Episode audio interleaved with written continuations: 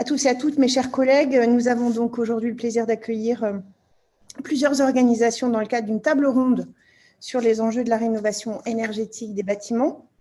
Et les participants à cette table ronde sont les suivants. Madame Corinne Lequerre, présidente du Haut Conseil, euh, et, pardon, Monsieur Olivier Fontan, directeur exécutif du Haut Conseil pour le climat, et Madame Lequerre, présidente, bien sûr.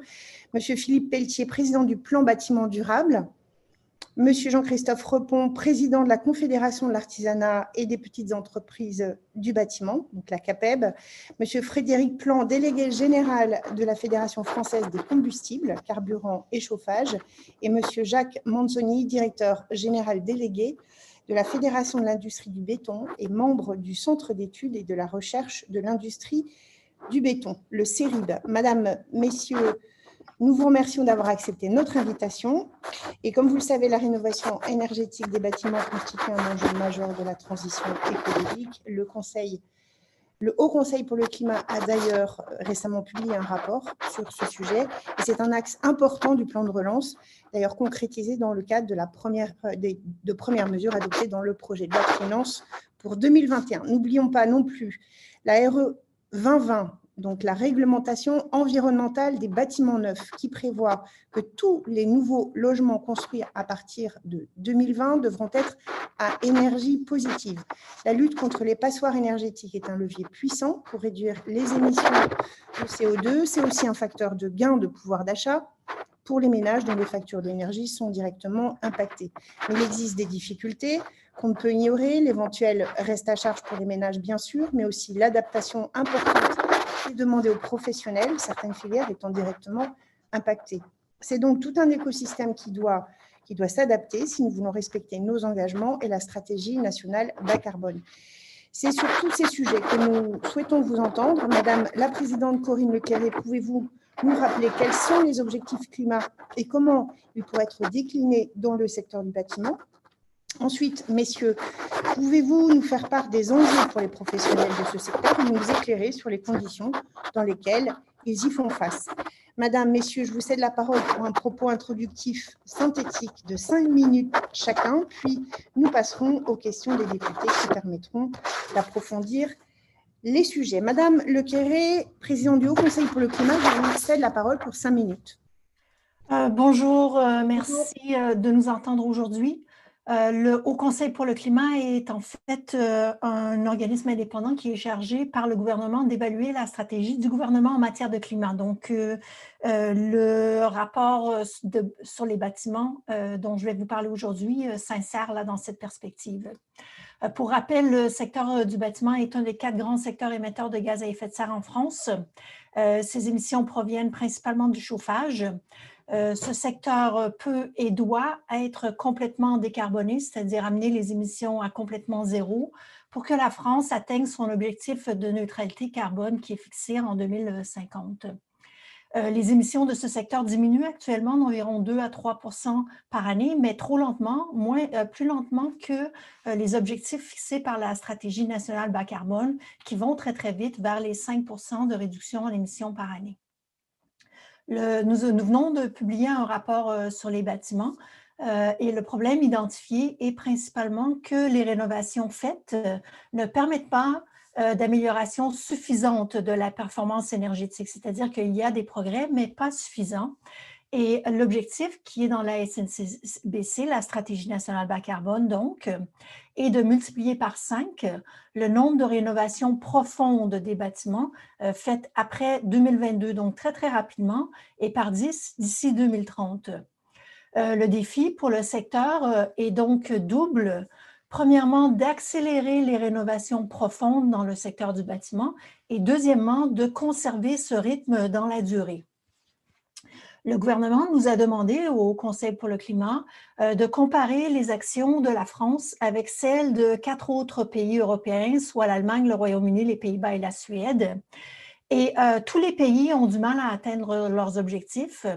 Et dans le logement, la France a les logements les plus énergivores par rapport aux autres pays, mais les progrès se font au même rythme qu'ailleurs.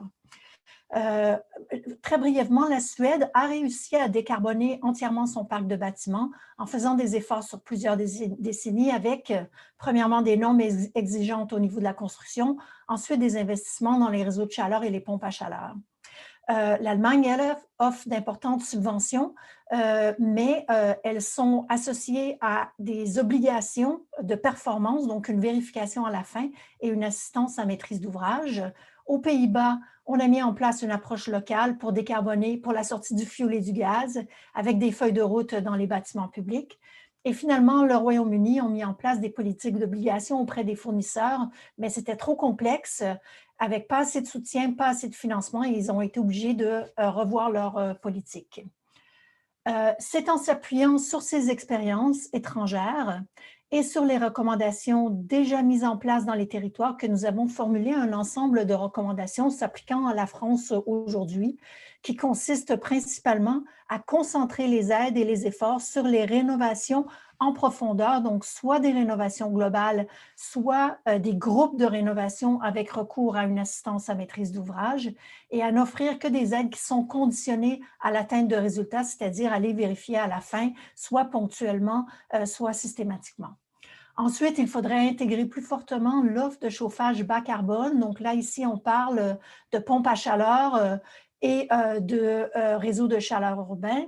Euh, euh, pardon, de pompes à chaleur électrique et de réseaux de chaleur urbain dans la stratégie de rénovation à développer avec les régions.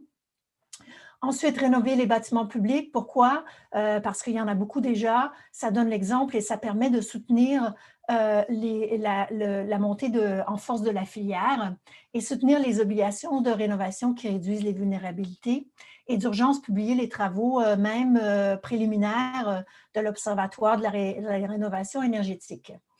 Enfin, les enjeux d'adaptation au réchauffement climatique, en particulier la surchauffe et le confort d'été, doivent être identifiés selon les régions et inclus dans les stratégies de rénovation et la massification euh, des rénovations permettra euh, de répondre aux enjeux actuels de reprise économique. Donc, ça va dans le même sens que la reprise économique, ça crée beaucoup d'emplois et de répondre euh, en même temps que ça répond aux enjeux de réchauffement climatique. Je vous remercie.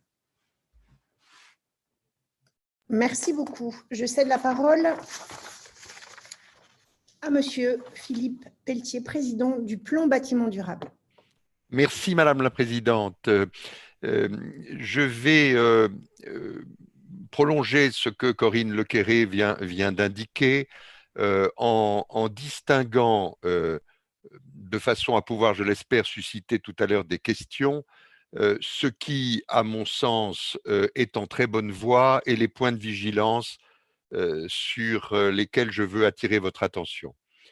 Ce qui est en bonne voie, c'est le double dispositif que euh, Emmanuel Vargon est en train euh, d'installer, à savoir euh, un déploiement de financement à partir du plan France Relance, qui font que la question du financement de la rénovation énergétique ne devrait plus être dans les, prochains mois la question essentielle. Et puis, un maillage territorial d'information et de conseils aux ménages, euh, comme d'ailleurs aux petites entreprises, euh, qui euh, se met en place vigoureusement dans un partenariat principalement avec les régions et qui n'appelle pas de, de, critiques.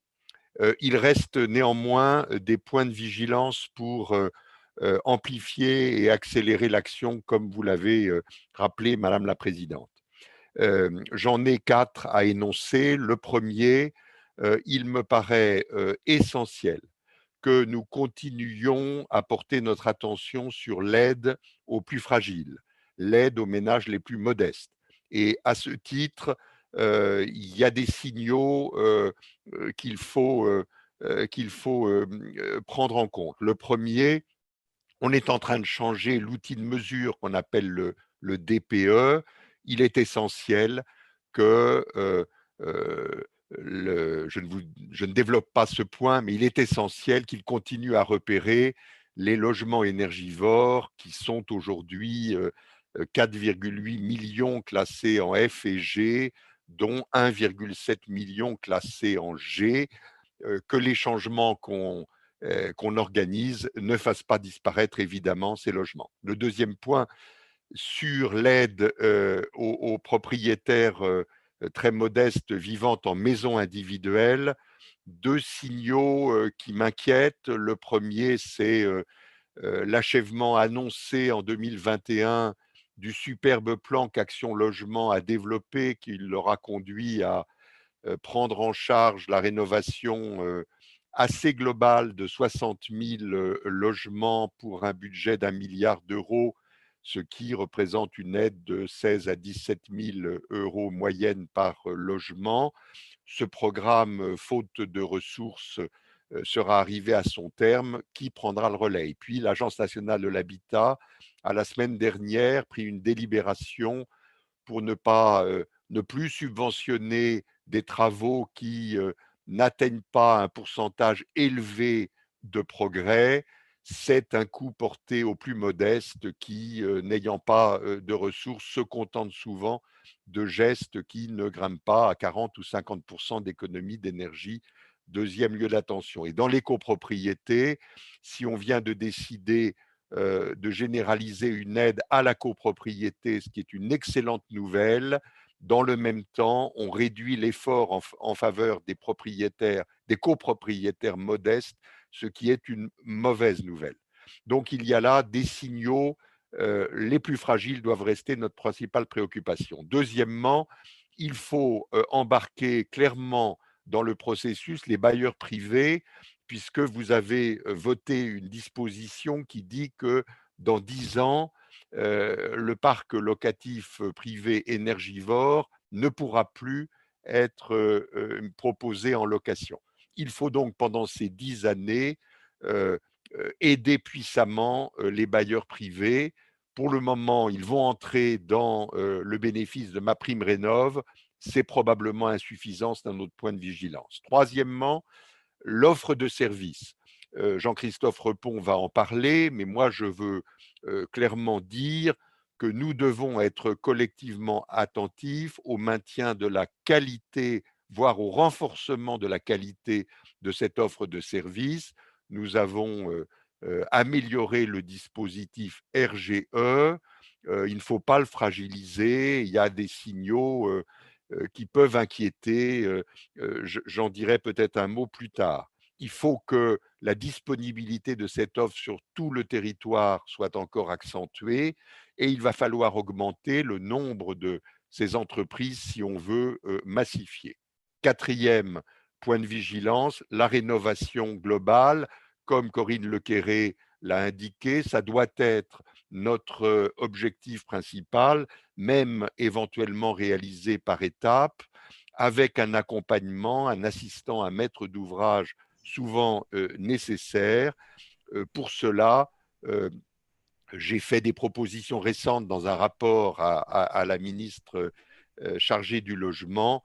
Il faut grossir la maille d'intervention, ne plus raisonner au logement ou à l'immeuble, mais raisonner à l'îlot, au quartier, etc. Je termine par un simple questionnement. Euh, nous arrivons à un moment où on espère tous un peu de stabilité de la règle.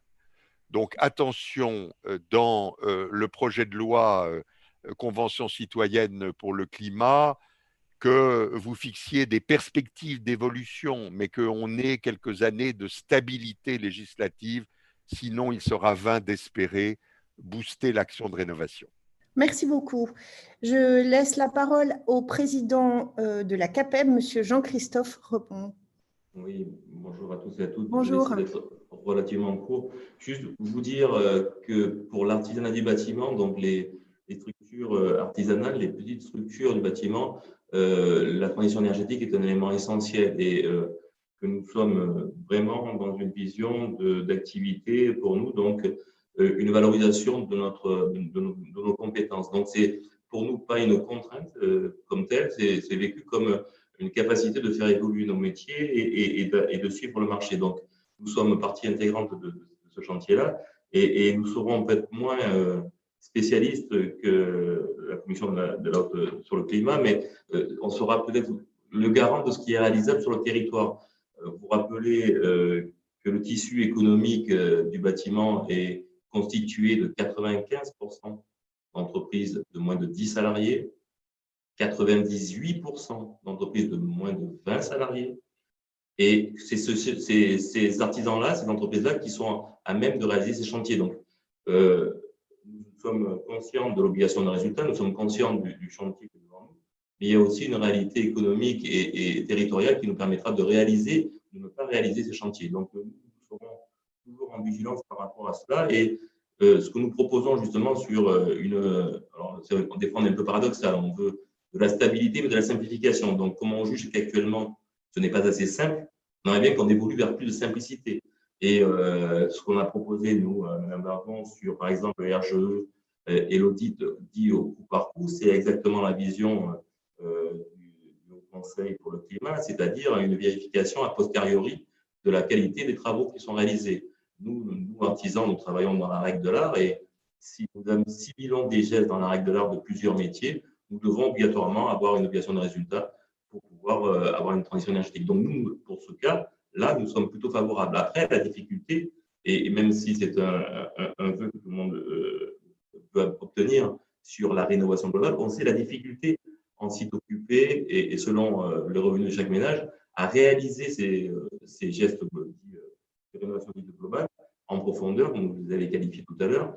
Donc, il nous apparaît important de créer des parcours des parcours de rénovation, c'est-à-dire qu'on peut s'engager sur X années à valoriser chaque année un geste technique et euh, nous, permettre, d'arriver à, accéder à cette rénovation globale.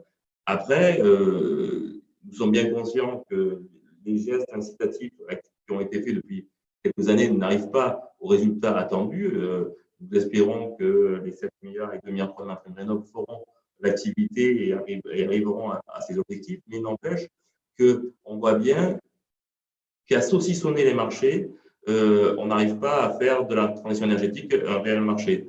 Donc, nous, ce que nous avons rappelé, c'est qu'il nous paraissait intéressant, surtout dans une période Covid et post-Covid, où tout le monde a réfléchi son habitat en étant euh, chez soi, c'est de, faire une TVA à 5,5 sur l'ensemble de la rénovation, dont la rénovation énergétique. Et il nous semble que si on, on, mieux sa maison, euh, on engagera en même temps des gestes de rénovation thermique euh, énergétique qui permettront d'arriver à ces gestes-là. Donc, il nous semble que mieux vivre sa maison fait partie euh, de la capacité qu'on aura d'isoler et, de moins consommer. donc, on a essayé de pousser cette vision-là avec aussi une capacité d'avoir une visibilité parce qu'on sait bien que ce ne sont pas les artisans du bâtiment, les entreprises du bâtiment qui font le marché, et bien le particulier et, donc, c'est bien euh, la lisibilité de l'offre qui est essentielle. Et donc, euh, on voit bien que la complexité RGE, C2E n'atteint pas le public et qu'on se lève pas, les ménages ne se lèvent pas le matin en disant euh, Chérie, si on allait économiser 20% d'énergie, j'ai une idée. Donc, ça, c'est la réalité du quotidien. Donc, nous, nous essayons d'engager une lisibilité plus, plus rapide du particulier et nous, derrière, nous aménagerons nos compétences pour travailler dans les règles de l'art et être audité à chaque fois s'il le faut euh, pour éviter justement euh, qu'une entreprise RGE à 100 salariés ait les mêmes contraintes qu'une entreprise RGE à 2 salariés. Euh, et donc, nous voulons amener et maintenir l'artisanat du bâtiment, qui font 95%, je vous le rappelle, du tissu économique, dans ce marché-là. Voilà, merci. Merci beaucoup. Je cède la parole au délégué général de la Fédération française des combustibles, carburants et chauffage, Monsieur Frédéric Plan.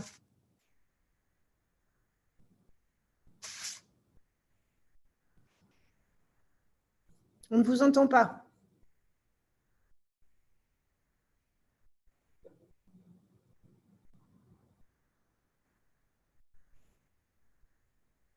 Est-ce que votre micro est bien, est bien ouvert?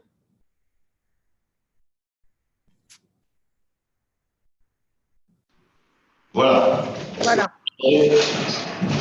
Parfait. Madame la Présidente, merci de cette invitation et à votre commission pour, euh, pour effectivement participer à cette table ronde. Alors, euh, j'ai à mes côtés Eric Lély, qui est le président de la FF3C. Ce que je voulais, ce que je voulais dire à propos de, nos, de notre secteur d'activité, Euh, c'est qu'il représente donc des entreprises qui fournissent euh, l'ensemble des énergies hors réseau, c'est-à-dire à peu près tout sauf l'électricité euh, et le gaz naturel en réseau. Euh, ça représente à peu près 2000 établissements en France. Et nous approvisionnons en matière de, chauffage des bâtiments à peu près 3 millions et demi de, de, foyers pour ce qui concerne l'usage du combustible fuel domestique et à peu près 300 000 euh, foyer en ce qui concerne l'énergie bois, non pas l'ensemble de l'énergie bois, mais particulièrement des granulés euh, de bois. Alors, euh, nous, nous, sommes en face euh, d'une clientèle qui se trouve euh, essentiellement en périurbain et en zone rurale et dont l'habitat est sans doute euh, parmi les plus anciens et les moins bien isolés euh, du, de l'ensemble national, pour des raisons historiques. Voilà. Et donc, nos, nos, notre clientèle est dans le bas du classement en termes d'efficacité énergétique. Euh, je signale au passage qu'un certain nombre de nos entreprises sont évidemment actrices et en tout cas, j'allais dire, comment dirais-je, du, du, du système des certificats d'économie d'énergie. Donc, ce que nous avons constaté, c'est qu'il y avait une volonté et il y a eu des progressions euh, en la matière pour euh, aller dans le sens de ce qu'on a souvent appelé le guichet unique. Euh, cependant, euh, nous pensons que euh, des efforts complémentaires peuvent être faits et plus particulièrement euh, au profit des ménages dits en précarité. je rappellerai simplement que quand on parle de ménages dit en précarité, euh, en tout cas au titre des certificats d'économie d'énergie, c'est à presque la moitié de la population. Et, euh, et, dans cette moitié, vous en avez la moitié, donc un quart, euh, qui se trouve en très grande précarité. Et pour eux, ce n'est pas très simple euh, de, connaître les aides auxquelles ils peuvent accéder et les gestes qu'ils doivent faire. Alors, nous avons euh, vraiment le sentiment et une proposition consistant à dire que les C2E fléchés vers la précarité énergétique devraient être pris en main par l'Agence nationale de l'habitat, par l'ANA. Car finalement, on a deux dispositifs euh, relativement parallèles qui ne sont pas, loin s'en faut, en tout cas pour les C2E, pas compris euh, par le consommateur, parfois même par les entreprises de travaux qui ont des difficultés, et c'est normal. Euh, et donc, la, la, rationalité à nos yeux consisterait à ce que le financement de ces C2E précarité assuré par les distributeurs d'énergie soit en fait fléché par l'ANA pour centraliser euh, finalement et accompagner les clients et les entreprises euh, du bâtiment. Euh, ce que nous avons constaté ces dernières années, et rien ne vient le démentir aujourd'hui, me semble-t-il, c'est qu'il y a une culture de la quantité plutôt qu'une culture de la qualité, et ce particulièrement en ce qui concerne les opérations prioritaires, qui sont les opérations d'isolation du bâti. Euh, et nous ne pouvons que souscrire euh, à la proposition qui a été émise notamment par la CAPEB de systématiser les contrôles après travaux. Car un grand nombre de ces opérations ne sont pas satisfaisantes. Nous le voyons dans les dossiers que nous avons à traiter en la matière. C'est un point qui me paraît important, qui est de nature à sécuriser euh, l'emploi des fonds publics d'un côté, l'emploi des fonds qui pèsent sur les consommateurs à travers les C2E de l'autre, euh, et à la fois euh, une véritable efficacité pour les bénéficiaires. Je rappellerai d'ailleurs à ce propos, pour finir sur la question du financement de la précarité à travers les C2E, que sur la quatrième période, en tendance, cela représente un milliard et demi d'euros consacrés au seul secteur des ménages précaires euh, et, l'essentiel porte sur l'isolation. Voilà, alors, euh, tout, à l'heure, il était fait mention d'une comparaison entre euh, les pays européens pour euh, les initiatives en matière d'efficacité énergétique. Bon, euh, je voudrais faire observer que les pays ne se ressemblent pas, tant en superficie qu'en historique du bâtiment, euh, et qu'il est sans doute un peu plus compliqué euh, en France de réaliser ce que d'autres peuvent faire plus rapidement. Euh, j'entendais qu'il fallait décarboner, mais il y a moult façons de décarboner. Ce que nous voulons dire là-dessus, pour ce qui est en tout cas des zones rurales, où les consommateurs n'ont pas forcément le choix, c'est que l'efficacité énergétique est une chose, la décarbonation en est une autre, même si ça peut euh, aller de pair. Et de ce point de vue, euh, certes, l'isolation est prioritaire, mais la performance des équipements thermiques euh, ne l'est pas moins, même si elle est secondaire. En clair, on, met un nouvel équipement thermique quand le bâtiment a réduit son besoin. en ce qui concerne une de nos activités, qui est celle de la distribution du fioul domestique, euh, il y a un sujet d'actualité que je m'en voudrais de ne pas euh, ouvrir aujourd'hui, qui est celui de la substitution du fioul domestique par une énergie moins carbonée, qui est le biofuel. Voilà, je crois que j'ai dépassé mon C'est parfait. Merci beaucoup, Monsieur Jacques Manzoni, directeur général délégué de la Fédération de l'industrie du béton et membre du Centre d'études et de recherche de l'industrie du béton. C'est à vous. Madame la Présidente, bonjour. Bonjour. Euh, merci de, cette invitation. Tout d'abord, je, tiens à excuser euh, Philippe Grua, président du CERIB, du Centre technique, euh, qui ne pouvait être présent aujourd'hui. Alors, merci d'avoir invité un centre technique à cette table ronde. Alors, juste quelques mots sur ce centre technique qui est assez spécifique, qui est même spécifique au niveau européen, centre technique de l'industrie du béton, qui a été créé voici un peu plus de 50 ans, 67, et qui réunit un, un plus de 160 experts au service d'une industrie. Il est implanté à Épernon. Il est au service d'une industrie qui regroupe notamment 500 entreprises, 700 sites de, production et occupe 18 000 salariés pour un chiffre d'affaires de 2,6 milliards d'euros. Constitué essentiellement à 99% de PME, la taille moyenne des entreprises, c'est 25 euh, salariés.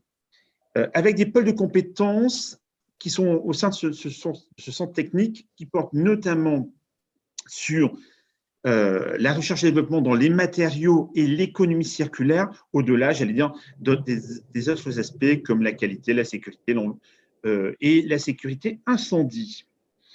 Euh, alors, profession qui est aussi, qui produit donc des, solutions à destination des, des entreprises générales, hein, représentées ici autour de la table, notamment par, la CAPEB, euh, effectivement, nous avons donc des produits qui vont dans l'ensemble du, bâtiment. Alors, effectivement, on est une industrie qui peut tourner vers la construction neuve. Pour autant, nous avons des entreprises qui fournissent des produits qui sont aussi bien dans la construction neuve que dans la, que dans la rénovation. Et bien évidemment, dans ce type de, solutions, nous avons des, des, solutions qui vont répondre, répondre aux enjeux de la rénovation thermique avec un angle aussi euh, lié à la réduction environnementale de l'impact du produit. Euh, je voudrais insister sur, sur deux points. Le, premier point, c'est de dire que dans certains cas, alors bien évidemment, on est totalement engagé, on soutient les mesures portées par, par, euh, les pouvoirs publics sur la rénovation énergétique. Dans certains cas, j'attire votre attention, d'un point de vue public, il est le coût économique est moins élevé quand on déconstruit et qu'on reconstruit que plutôt une rénovation lourde. Ça, c'est le premier point. Deuxième point, quand je parle de rénovation, j'évoque plutôt la rénovation globale. Pourquoi? Car je pense que la rénovation doit, aussi conforter les autres, les autres euh, caractéristiques ou propriétés d'un ouvrage, à savoir qu'il doit permettre aussi la qualité de l'air intérieur, qu'il doit aussi avoir des performances acoustique et non pas se limiter uniquement au thermique. Oh, deux autres points quand même que j'ajouterais, c'est que bien évidemment, on est une industrie qui est totalement engagée dans, la rénovation. On est membre du, comité stratégique de filière industrie pour la construction que Madame la députée euh, Ménie Milfer connaît assez bien, me semble-t-il, sur lequel on a une action forte, euh, notamment vers les universités, d'accord, pour la rénovation des universités, et puis une action également un accompagnement également dans, la maison individuelle dans la mobilisation de, financement dans ce cadre-là. Voilà. Donc, juste pour vous dire que, bien évidemment, on est totalement engagé par la fourniture de solutions qui peuvent répondre aux enjeux de la rénovation énergétique. Merci beaucoup. Merci. Je vais passer la parole aux orateurs de groupe et à Jean-Charles Collaroy pour deux minutes pour La République en marche. Merci beaucoup, Madame la Présidente. Euh, au nom euh, de notre groupe euh, La République en marche, je voudrais saluer la qualité des interventions et, des présentations de, nos différents intervenants de ce matin. Alors, en 2021, la France va connaître une véritable révolution écologique et deux éléments vont y concourir fortement. le plan de relance et le texte issu de la Convention citoyenne pour le climat. Alors c'est vrai que nous sommes très fiers des sommes consacrées et investies dans le cadre du plan de relance au verdissement de l'économie. Hein. Ce sont 30 euh, milliards d'euros sur les 100 milliards du plan de relance. Et dans le secteur du bâtiment, ce sont presque 7 milliards d'euros qui sont consacrés eh bien, à cette thématique. 4 milliards d'euros sur la rénovation des bâtiments publics, 500 millions d'euros sur les logements sociaux. Et puis pour les particuliers, la montée en puissance du dispositif MaPrimeRénov' avec 2 milliards d'euros consacrés.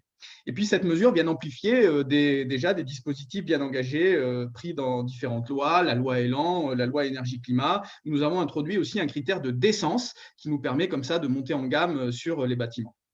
Alors, je veux aussi saluer le travail de la mission d'information en cours sur la rénovation des bâtiments et en particulier la rapporteure, notre collègue Marjolaine Meignet-Milfer, très investie sur ces sujets.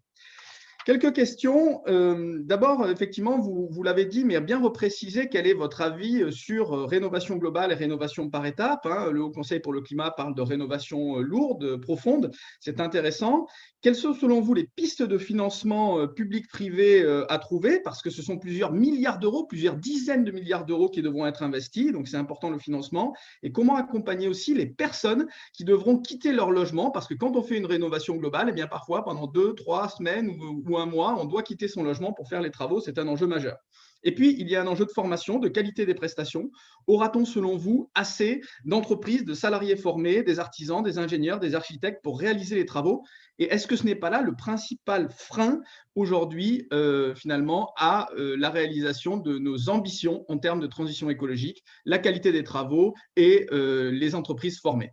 Voilà, Madame la Présidente. Merci beaucoup. Vincent Decker pour les Républicains.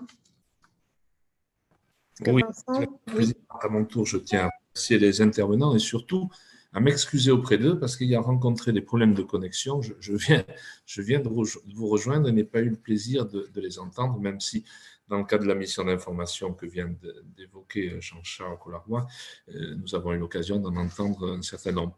Deux, mots peut-être euh, rapidement, en espérant pas être trop en décalage avec leurs interventions, pour rappeler que cette rénovation thermique des bâtiments, elle a été identifiée comme une priorité depuis la loi Grenelle 1 qui s'était fixé un objectif de rénovation des logements sociaux les plus énergivores et, et, la France s'est depuis engagée dans un objectif très ambitieux de, rénovation de 500 000 euh, logements par an. Alors, euh, force est de constater que cet objectif est loin d'être atteint et, que euh, cette question soulève un certain nombre d'interrogations que n'ont pas manqué de relever les collègues qui participent à la mission d'information sur la rénovation énergétique. Les moyens sont-ils en adéquation avec les objectifs affichés? Les dispositifs d'ailes sont-ils suffisamment lisibles et s'inscrivent-ils suffisamment dans le temps pour pouvoir être efficace. Dispose-t-on, ça vient d'être évoqué, de suffisamment d'entreprises réparties sur tout le territoire, ce qui appelle la question de la formation continue le dispositif des CE est-il suffisamment efficient? Et, enfin, la Convention citoyenne a soulevé la question de l'obligation de rénovation à l'occasion d'une vente ou d'une location et, l'avis de nos, de nos invités sur cette question m'intéresse. Et puis, je souhaiterais profiter de la présence des représentants du Haut Conseil pour le climat euh, pour aborder les conclusions de leur rapport, le rapport qu'ils ont rendu le 24 novembre dernier, après avoir analysé les politiques euh, conduites par quatre pays européens. Ce rapport euh, euh, constate un, retard de notre pays. Il propose de, massifier les travaux, d'accélérer leur rythme, et il propose notamment la refonte des aides existantes. Alors, je souhaiterais avoir l'avis des, intervenants sur ces préconisations, après avoir rappelé que nombre de personnes que nous avons auditionnées euh, sont très attachées à une stabilité des dispositifs, et donc euh, votre avis m'intéresse, nous intéresse. Merci beaucoup. Bruno Milliam, pour le MoDem. Bruno, oui. Oui, merci Madame la Présidente, euh, Madame, Messieurs, merci pour vos interventions très éclairantes qui me conforte un petit peu dans mon avis concernant la rénovation globale des bâtiments. Euh, même s'il y a des progrès qui ont été, qui ont été réalisés hein, pour, pour la lisibilité des aides, je pense à ma prime rénov, mais ça ne résout pas tout. Et en revanche, vous ai mis le, doigt sur plusieurs aspects négatif. moi, je voudrais revenir un petit peu sur le DPE, puisque je l'ai vécu moi-même, donc je peux en témoigner. il y a des DPE qui sont quand même faits un petit peu, si vous me permettez, à la va-vite en tenant compte uniquement de la consommation électrique ou de la consommation d'eau ou, ou, autre, ou de gaz. alors sur des bâtiments où on ne va pas souvent, bah forcément, vous vous retrouvez classé en catégorie A alors qu'en fait, vous êtes un bâtiment énergivore. Donc ça, c'est un problème. J'ai deux autres problèmes. Vous l'avez signalé, je crois, Monsieur Pelletier, c'est que Action Logement est saturé, le site est, le site est bloqué. Ils ont, ils ont, ils ont atteint leur, leur, euh, le taux maximum de ce qu'ils pouvaient faire. J'ai un autre problème aussi, et je voudrais bien avoir votre avis là-dessus. Moi, j'ai des remontées, malheureusement, sur ma prime rénov de remboursement par l'ANA qui tarde. On a deux à trois mois de retard de remboursement, donc ce qui est, ce qui est, un peu problématique pour les gens qui sont financièrement euh, limités euh, dans leur action.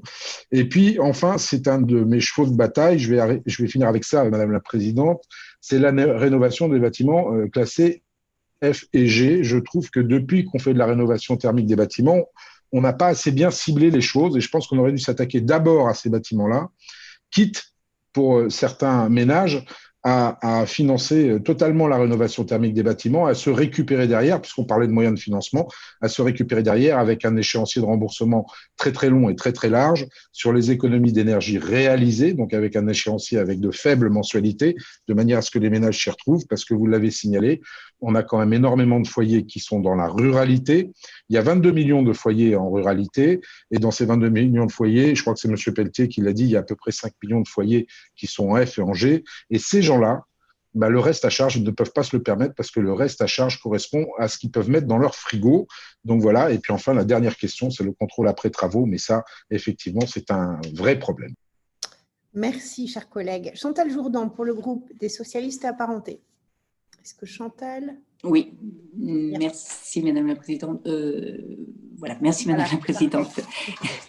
merci à l'ensemble des, intervenants. Donc, devant le défi euh, annoncé, la rénovation du parc immobilier de l'État et des collectivités s'impose et s'engage. Cela doit avoir le double avantage de lutter contre les passoires énergétiques et d'offrir des opportunités aux PME et TPE donc de nos territoires vaste plan peut, ce vaste plan peut également jouer un rôle d'entraînement favorable en incitant un plus grand nombre d'entreprises des secteurs concernés à développer les compétences pour répondre à ces demandes. Hein. On l'a évoqué tout à l'heure. Donc, il faut que les chantiers puissent bénéficier aux acteurs économiques locaux et il y a pourtant un risque de les voir captés par de grosses entreprises. L'instruction du 18 novembre 2020 relative au soutien à la, rénovation énergétique des bâtiments des collectivités territoriales appelle les préfets responsables des fonds du plan de relance à agir dans ce sens et rappelle l'attention des collectivités maîtres d'ouvrage sur le fait d'encourager le tissu local des TPE-PME à répondre au marché public qu'elles lanceront. Donc, euh, ma question, c'est quels effets sont aujourd'hui ressentis par les entreprises euh, sur le territoire? Autre point, celui du changement de vision sur la rénovation des particuliers. Madame la Présidente, euh, Madame Lequeré, dans un récent article du Monde, et elle l'a évoqué tout de suite aussi, déclaré qu'il fallait passer d'une politique publique qui privilégie encore la rénovation par geste à une politique euh, qui euh, encourage des programmes, des programmes globaux qui incluent donc un ensemble de travaux, ce qui permettrait de réduire la consommation d'énergie d'au moins 60%. Donc, euh, pouvez-vous euh, nous indiquer les dispositifs et les coûts d'un tel changement de, politique? Et enfin, pour euh, finir, je voudrais évoquer les, problèmes fréquemment relayés par les artisans de la CAPEL. Et Monsieur le Président de la CAPEL en a parlé tout de suite. Artisans et particuliers se trouvent aujourd'hui démunis devant la complexité des demandes d'aide, à tel point que beaucoup de particuliers abandonneraient donc leur projet. Donc, euh, comment peut-on lever ce frein? Vous avez parlé de parcours de rénovation. Comment Est-ce que vous pouvez nous en dire un peu plus? Je vous remercie. Merci beaucoup. C'est au tour de Valérie Petit pour le groupe Agir Ensemble. Est-ce que Valérie est connectée?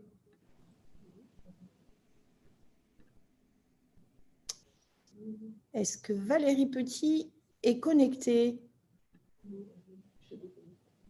Qu'elle se soit déconnectée. Je lui passerai la parole donc après François-Michel Lambert pour le groupe Liberté et Territoire. François-Michel, tu es prêt? Merci Madame la Présidente, je pense que vous m'entendez. mesdames et messieurs, merci pour cette présentation. élu depuis 2012, j'ai l'impression que nous avons souvent des rendez-vous autour de la rénovation énergétique de, des bâtiments et notamment des bâtiments et des logements des particuliers. Ce sont des grandes déclarations et des objectifs qui sont rarement atteints. Donc aujourd'hui, euh, on a un objectif, euh, diminuer de 15% la consommation d'énergie finale des bâtiments en 2023 par rapport à l'année 2010, euh, travailler à éradiquer la précarité énergétique dans les dix prochaines années en faisant disparaître les passoires thermiques. Évidemment, tout le monde soutient ces ambitions. Le plan de relance, et il faut le noter, mon collègue Jean-Charles Colascroix l'a rappelé, est assez important avec 2 milliards d'euros prévus dans le dispositif MaPrive ma prime rénov pardon et 4 milliards pour euh, améliorer le parc public euh, et 500 millions pour le logement social. Mais euh, est-ce que ce sont des chiffres qui sont colossaux? Sont-ils suffisants Sont-ils bien structurés dans leur déploiement? C'est toute la question parce que on peut aligner des chiffres si derrière on ne les dépense pas, nous n'atteindrons pas les objectifs espérés. Euh, et justement, l'un des enjeux, c'est euh, au groupe Liberté et Territoire, nous, nous, prenons une stabilité, une stabilité des, des, aides à la rénovation énergétique dans le temps. Euh, je pense que vous partagez cette analyse. Que pensez-vous de l'abandon du CITE euh, Ma prime rénov euh, sera-t-elle suffisante, efficace, telle qu'elle est prévue? C'est le moment d'apporter une critique là-dessus. Par ailleurs, la Convention citoyenne pour le climat souhaite rendre obligatoire la rénovation énergétique des logements pour toutes les copropriétés, logements sociaux, maisons individuelles louées d'ici 2030 et toutes les passoires thermiques, étiquette euh, énergétique F ou G, euh, et euh, en 2040 pour les D et E, c'est-à-dire avoir une ambition extrêmement forte de sortir de la précarité énergétique de nos concitoyens. Est-ce que nous pourrons atteindre cet objectif? Enfin, une question a été posée notamment par euh, mes collègues précédemment, sur le tissu artisanal. Est-il assez développé pour faire face à cette ambition? N'est-il pas un risque que euh, ce soit capté par des grands groupes qui savent porter euh, la promotion? Il y a, et j'ai noté des initiatives autour de, du site comme Sphère. Est-ce que ça suffira? Voilà ma conclusion et mes questions un peu disparates. Merci. Merci beaucoup. Est-ce que Valérie Petit est connectée? Toujours pas. Donc Guy Bricou, si Guy, tu es prêt pour le groupe Oui, je, suis prêt. Je suis prêt. Merci Madame la Présidente. Merci. aux intervenants. Vous m'entendez? Oui Vous m'entendez? Très bien. Très bien, on t'entend euh, bien. Tout d'abord, le, j'aimerais revenir sur plusieurs freins à notre énervation énergétique. Tout d'abord, le foisonnement des offres et leur complexité qui décourage plus d'un. L'instabilité réglementaire, l'instabilité des normes sont un vrai problème. La récente annonce de l'interdiction de construire des maisons neuves avec une chaudière à gaz à partir de l'année prochaine a particulièrement déstabilisé. Avez-vous une idée du pourcentage des travaux qui ne sont pas engagés chaque année en raison de cette complexité? Autre point de blocage, il est très difficile d'avoir des chiffres précis secteur par secteur de notre rénovation énergétique. La faute à un manque de définition exacte de la rénovation énergétique et de critères précis pour l'évaluer. Ceci est un frein à toute stratégie à long terme, je pense. Pour répondre à cette lacune, l'Observatoire national de la rénovation énergétique a été lancé en février dernier. Qu'en attendez-vous précisément? Enfin, se pose le problème des contrôles, mais on en a beaucoup parlé, des sanctions encore insuffisantes. J'avais évoqué l'idée de faire intervenir un thermicien agréé pour le CITE. À quoi bon investir conséquemment si c'est pour avoir une rénovation ratée? Les préjudices causés sont euh, estimés à plusieurs millions d'euros. Quelle analyse faites-vous de ces deux points? Mais je crois qu'il y a consensus sur ce point. Face au retard engrangé, faut-il aussi passer à une logique d'incitation, à une logique d'obligation, telle que préconisée par la Convention citoyenne pour le climat? Ceci serait-il tenable pour tous, notamment les plus démunis vivant dans des passoires thermiques? J'aimerais également évoquer, si vous l'acceptez, la question du logement neuf qui, me semble-t-il, n'est pas suffisamment traitée dans nos réflexions. D'ailleurs, le plan de relance met beaucoup de moyens pour le parc ancien plutôt que pour la rénovation, pour euh, la construction neuve. Je vous remercie. C'est parfait. Merci. Luc Prudhomme pour euh, le groupe La France Insoumise. Oui, bonjour. Merci, Madame la Présidente. Merci aux intervenants. Alors, effectivement, le secteur du bâtiment, euh, c'est un secteur essentiel sur notre consommation énergétique. 44% de notre consommation énergétique, dont 70% pour le seul chauffage, ce qui fait que le chauffage représente finalement un tiers de notre consommation énergétique totale. Et euh, c'est à peu près le même ordre de grandeur pour les émissions de gaz à effet de serre. Alors oui, la rénovation thermique euh, a pour objet de baisser drastiquement cette consommation énergétique, mais on l'a dit aussi, elle est pourvoyeuse euh, d'emplois non délocalisables, hautement qualifiés et sur du long terme. Mais ça n'a pas été évoqué aussi, mais c'est aussi un gain pour la santé de la population, puisqu'on a vu la précarité énergétique est quand même un, mal assez ancré dans notre pays et qu'il il y a ce chiffre qui, qui circule que 1 euro engagé dans la rénovation, c'est quasiment 60 centimes d'économiser sur nos dépenses de santé. Et donc, euh, on, peut du coup se poser la question de la faiblesse de la politique euh, publique en termes de moyens engagés au regard du retour sur investissement que ça peut euh, engendrer assez rapidement. Seulement 4 milliards d'euros aujourd'hui engagés, alors qu'il en faudrait 4 fois plus pour atteindre des objectifs de rénovation qui seraient de 370 000 logements en 2022 et 700 000 en 2030. On voit que la montée en puissance est très très rapide. Alors, pour atteindre ces objectifs, pour résorber cette précarité énergétique, il faut bien sûr avoir des outils d'ingénierie financière, ça a déjà été évoqué, mais euh, cette ingénierie financière qui, est aujourd'hui balbutiante dans notre pays, euh, effectivement, il faut qu'elle s'adosse, euh, je pense, moi, vraiment à cette obligation de résultat. Je vais m'expliquer en quelques mots. Il faut conditionner, en fait, l'obtention des aides, mais aussi des labels professionnels aux résultats obtenus in fine, parce que c'est ça qui permet d'avoir une stabilité euh, du marché, mais une confiance aussi des personnes qui engagent euh, des rénovations, personnes physiques ou personnes morales par ailleurs, hein, si on vise tout l'ensemble du parc, et que ça permet d'engager des travaux en ayant une certitude d'un résultat euh, in fine thermique et donc économique, et que ça permet en termes d'ingénierie financière de lisser les investissements sur les gains futurs sur, sur du long terme. Et puis, je ne peux pas m'empêcher de digresser un petit peu en disant que trop le secteur du bâtiment très rapidement hein, pour dire qu'il faut aussi construire autrement. On ne peut plus continuer à, construire de la même façon, ces consommateurs en énergie grise. Et si c'est pour construire aujourd'hui des logements qu'il faudra rénover dans un futur très proche, en fait, euh, on ne fait que repousser un problème, ou en tout cas, c'est une espèce de boule de neige que l'on roule devant nous, et ça ne fonctionne pas. Merci, et pour le Haut Conseil pour le climat, finalement, est en raccord avec les mesures que nous proposons, Merci, à savoir la planification et l'obligation de la rénovation thermique. Je vous remercie. Merci beaucoup. Alors, je vais laisser Madame Lequéré euh, euh, répondre et puis successivement Monsieur, le Pelletier, Monsieur Pelletier, Monsieur Répond, etc. pour répondre aux, orateurs de groupe, si vous le voulez bien, Madame Lequéré. Euh, merci pour ces réflexions. déjà, premièrement, on a parlé beaucoup de financement dans les interventions. Euh, c'est clair que dans l'année qui vient ou dans les deux années qui viennent, avec les mesures du plan de relance, il y a beaucoup de financement en place. Donc, le problème ne se présente pas dans l'immédiat. Euh, ce qu'il faut voir dans l'immédiat, c'est vraiment de bien dépenser, c'est l'efficacité de la dépense de l'argent public. Euh, nous avons recommandé déjà dans notre rapport annuel cette année d'utiliser ce financement déjà pour euh, faire remonter, euh, la, euh, pour, pour, mieux organiser la, filière derrière.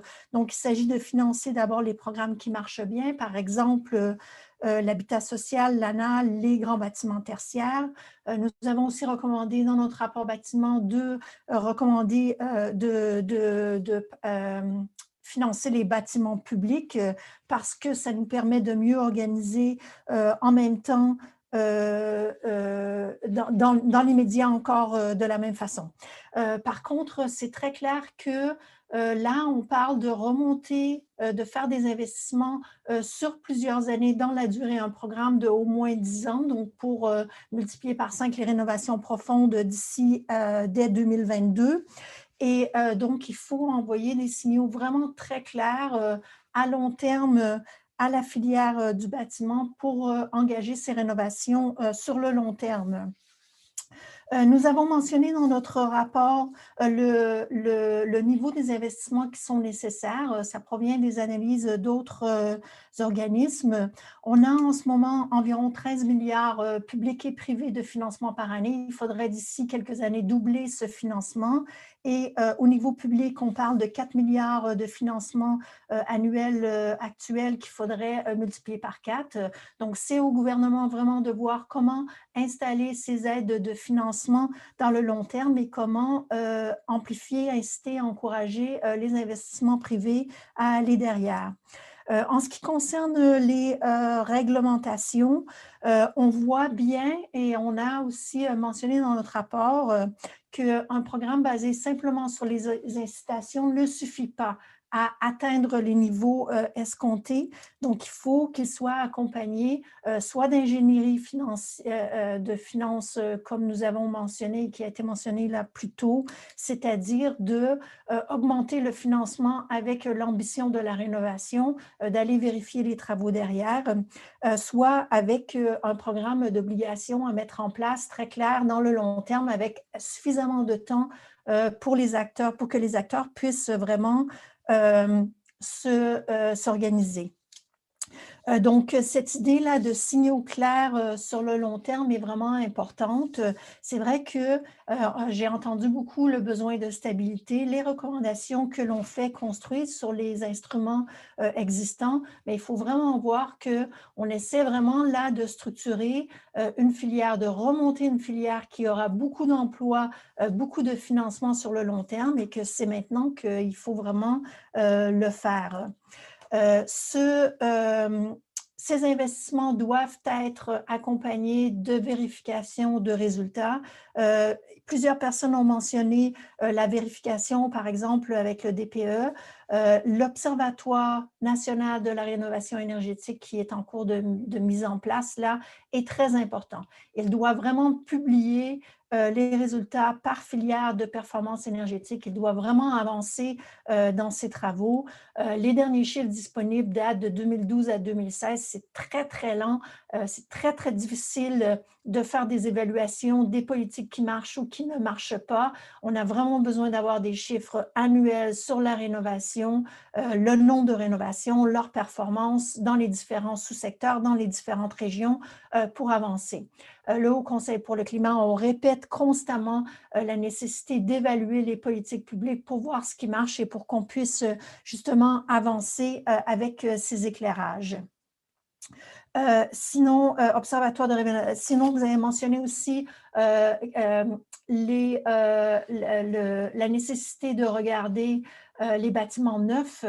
on n'a pas travaillé spécifiquement sur le neuf, nous, mais clairement, si on, construit des bâtiments aujourd'hui que l'on va devoir euh, rénover plus tard, euh, ça sera beaucoup plus cher au niveau de la rénovation qu'au niveau du neuf. Euh, le seul exemple qu'on a de pays qui ont complètement décarboné leur secteur de bâtiment, c'est la Suède, et ils ont eu des contraintes sur le neuf très, très exhaustives et depuis très, très longtemps. Et donc, c'est effectivement très important. C'est aussi important de regarder euh, l'adaptation au changement climatique alors que l'on met des, règlements, des réglementations euh, sur le neuf euh, pour qu'en même temps on voit l'adaptation au confort d'été. je pense que je vais m'arrêter là. Merci, Madame Lequeré. Monsieur Pelletier. Alors, je rassemble en quatre points l'ensemble des questions et je ne reprends pas ce que Corinne Lequeré vient, vient de dire. Euh, sur le sujet de la rénovation globale, qu'elle soit en une fois ou par étape, il faut qu'on soit ensemble clair. Il est tout à fait certain que si on veut atteindre à l'horizon 2050 nos objectifs de performance, il n'y a pas d'autre solution que d'aller rapidement vers des rénovations globales. Euh, en d'autres termes, la politique des gestes qui a occupé, euh, à mon avis, trop d'espace ces derniers temps, ne permet pas d'atteindre la performance collective qu'on s'est assignée. Donc, c'est notre, euh, ça doit être notre ligne.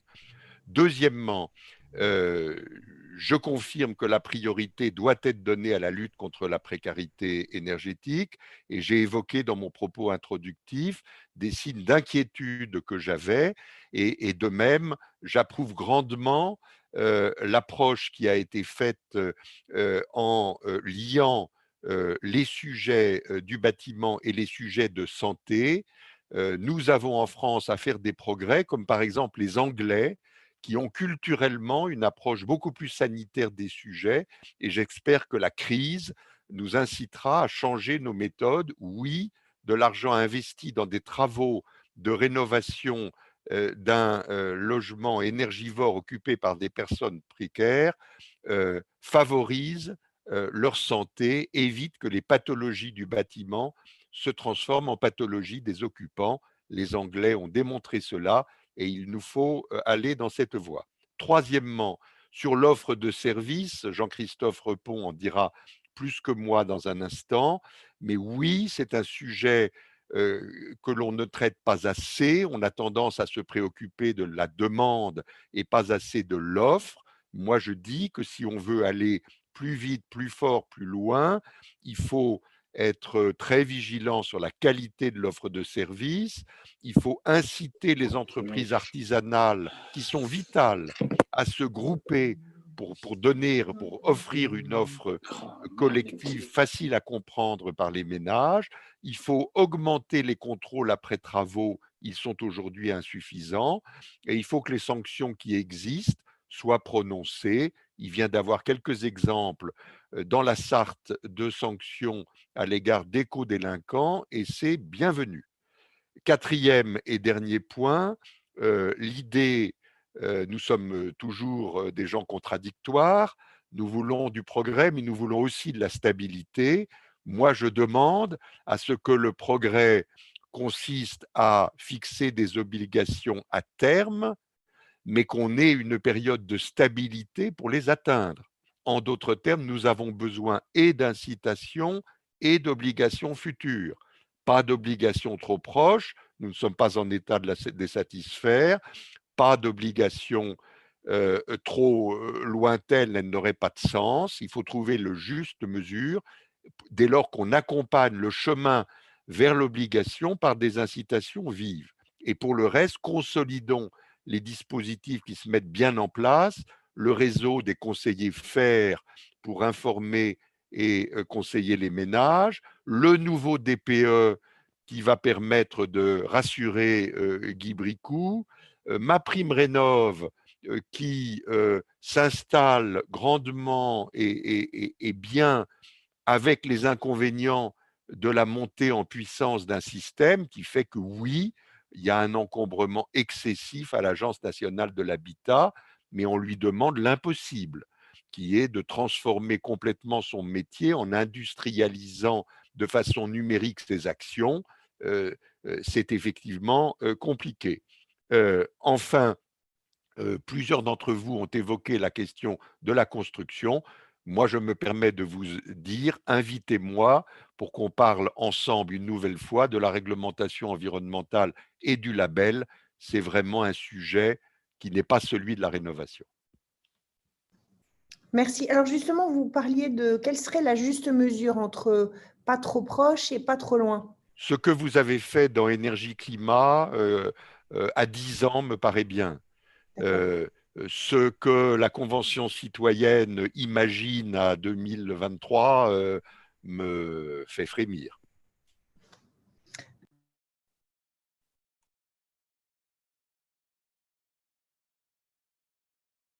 Vous n'avez pas mis votre micro, mais j'imagine que c'est à moi. Pardon, excusez-moi, mon micro était fermé. Ça, vous, monsieur Repon. Oui, bien sûr. Allez-y. Juste pour revenir et rassurer le député euh, En Marche sur euh, la capacité, le nombre d'entreprises qui seraient en, capacité de répondre à la commande et la rénovation énergétique. Ce que je disais en préambule, et, je le répète, et c'est important de, l'avoir en, conscience quand on, crée les politiques, c'est que nous avons 757 000 entreprises et nous avons dans ces entreprises 374 000 artisans seuls, ce qui n'est pas négligeable. Donc, euh, derrière, nous avons 167 000 entreprises de jusqu'à 10, Donc, euh, le nombre d'entreprises qui sera en capacité de, répondre à la commande, et je les, pense tous, ou à, ou minima pas tous incompétents, est déjà formé, puisqu'ils se sont inscrits, ils sont artisans, maîtres artisans, ils ont le A bleu, le A rouge, et ils continuent à se former tout au long de leur vie. Et je souhaiterais que d'autres euh, professions continuent à se former comme nous, on se forme. Mais je partirai du principe qu'on a une compétence. Euh, et on met pour ces gens qui sont majoritairement compétents dans le travail des règles de l'art, c'est ce qu'on a bien dit, on, ne crée pas un métier de la rénovation énergétique, on accumule des gestes euh, simples, je suis désolé de, le dire, M. Pelletier, des gestes simples qui font euh, un geste global, une rénovation lourde et une amélioration thermique de nos bâtiments. Et, et, donc, pour ces entreprises dites vertueuses, qui sont majoritairement celles-ci, nous n'avons que 66 000 entreprises RGE. 66 000 entreprises RGE. Posons-nous la vraie question, pourquoi que 66 000 Où il y a absence de marché, et là, pour le coup, les artisans ils ne sont pas trop stupides, ils ont une vision économique de l'entreprise, dès qu'il y a un marché, ils s'y positionnent. Alors, où il y a absence de marché? Ça veut dire pas assez de retour sur l'investissement sur la durée, ou il y a trop de contraintes pour y aller. C'est-à-dire qu'on se trouve, on se qualifie nous-mêmes de compétents et on nous demande d'aller qualifier un domaine d'activité 19 domaines d'activité, 16 domaines, dont 6 critiques, avec des audits tout le temps. Donc, il y a, me semble-t-il, et je ne pourrais pas vous donner de chiffres, beaucoup de gestes légers qui existent dans le territoire et qui ne sont pas répertoriés. Je veux dire que moi, si demain, et nous avons eu avec des députés et des sénateurs l'expérience, des gens qui ont changé leur, chaudière sur des chaudières euh, à haut rendement euh, en Bretagne et qui n'ont pas fait un geste euh, pour ma prime rénov qui ne sont pas qualifiés RGE. Et ça a été fait. Il y a des isolations qui existent.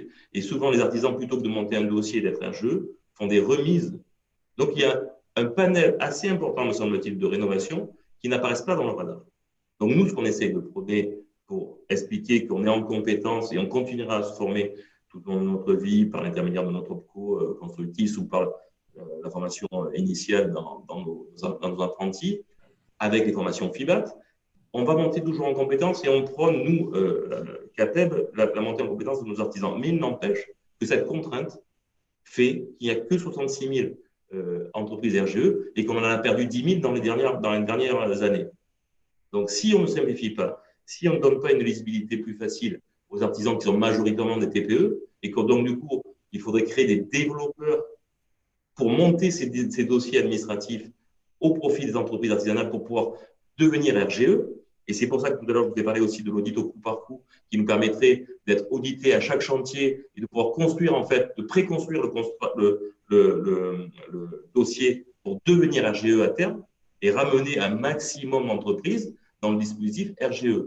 Après, l'audit euh, final, vous avez vu qu'il y a des DPE qui ne sont pas satisfaisants, certains députés l'ont vécu. Euh, on peut, je pense aussi, euh, faire confiance à un autodiagnostic euh, de fin de chantier. Euh, le consommateur, s'il doit valider des gestes techniques sur une grille d'auto-évaluation avec une co-signature de l'artisan, il me semble qu'on n'a pas besoin d'avoir une entreprise externe qui vienne contrôler que plusieurs gestes techniques dans les règles de l'art ont bien été accomplis et que euh, le consommateur qui a dépensé quelque argent va être assez regardant pour dire oui, mon électricien, euh, mon maçon a bien fait ça, ça, ça, je valide. Et donc, j'ai bien fait les gestes techniques qui permettent l'amélioration Il y a plein de solutions allégées qui permettraient de pouvoir euh, agrandir ce cercle de compétences. Euh, mais on part du principe qu'on est, compétent à la base et pas l'inverse. Alors qu'on a mis un, un, dispositif RGE assez contraignant et il n'empêche que dès qu'on ouvre le 20h, on voit l'isolation par extérieur qui est mal faite on voit, et toutes les entreprises étaient RGE, hein.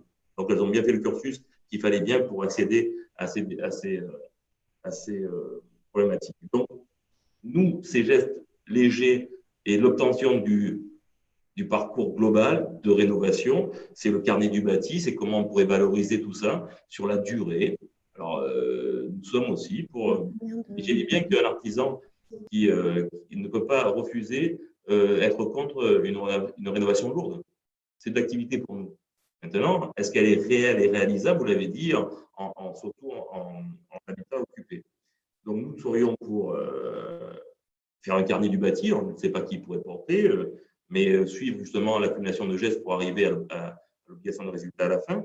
par un groupement d'entreprises, sauf que ça fait des années qu'on dit que le groupement momentané d'entreprises pour l'artisanat est contraignant et que personne n'y va parce qu'il engage, moi électricien, j'engage ma, ma, responsabilité sur euh, l'entreprise de plomberie, sur l'entreprise de maçonnerie, sur euh, le façadier, et ça, l'artisan ne le veut pas. S'il a décidé d'être indépendant et, d'être autonome, c'est pas pour être euh, emmené dans une, dans une responsabilité avec notre entreprise. Donc, si le GME, le groupement momentané d'entreprise, devenait sur la responsabilité de chaque entreprise, comme on le fait actuellement en, lot séparé, bien évidemment qu'on arriverait à mener beaucoup plus de groupements d'entreprise, ce qui n'existe pas actuellement. Mais la loi ne nous permet pas de le faire actuellement, donc on a porté des amendements et on vous incitera à les regarder puisque c'est essentiel pour ça. Voilà très rapidement euh, sur les quelques points que j'ai cru euh, qui m'incombait de répondre.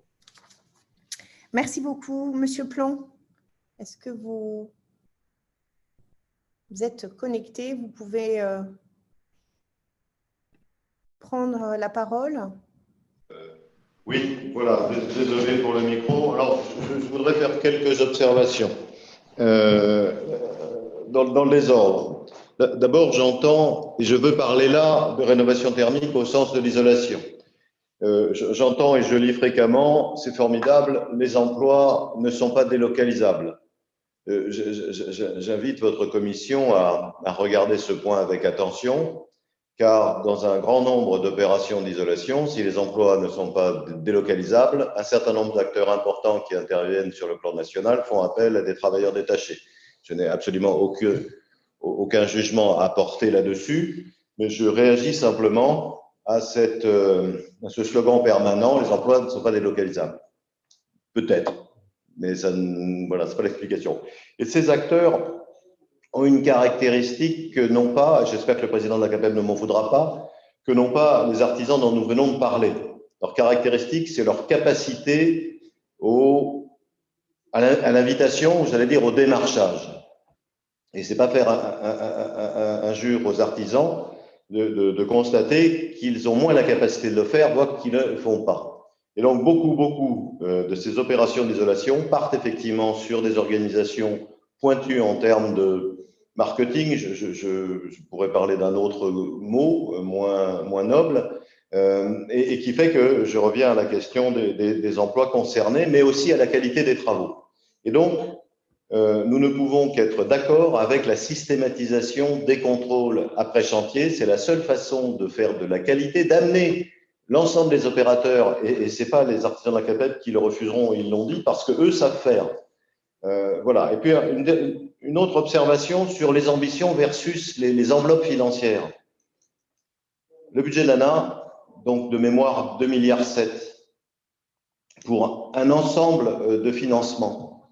Une rénovation euh, globale, ça varie entre, allez, mettons en moyenne 20 000 euros. Combien cela fait-il en fait de dossiers? Très peu. Donc l'ANA n'a pas suffisamment de moyens. Et je reviens à notre proposition, renforçons les moyens de l'ANA, fléchons le financement des C2E à travers l'ANA pour augmenter cette enveloppe d'une façon plus efficace, plus concentrée et, plus pragmatique au sens de l'information des consommateurs. Voilà. Merci. Merci beaucoup. Euh, Monsieur Manzoni, c'est à vous. Madame la Présidente, merci. Juste quelques mots. Hein. Euh, bien évidemment, nous, industriels, on était totalement engagés pour répondre par l'arrivée aussi de nouvelles solutions hein, euh, euh, aux enjeux de la rénovation en termes notamment de, performance, hein, en termes de performance et en termes de solutions de rénovation par l'intérieur ou, par l'extérieur. Je reviendrai sur le, propos de Monsieur le député Prudhomme. Je partage complètement son, sa remarque sur euh, la santé.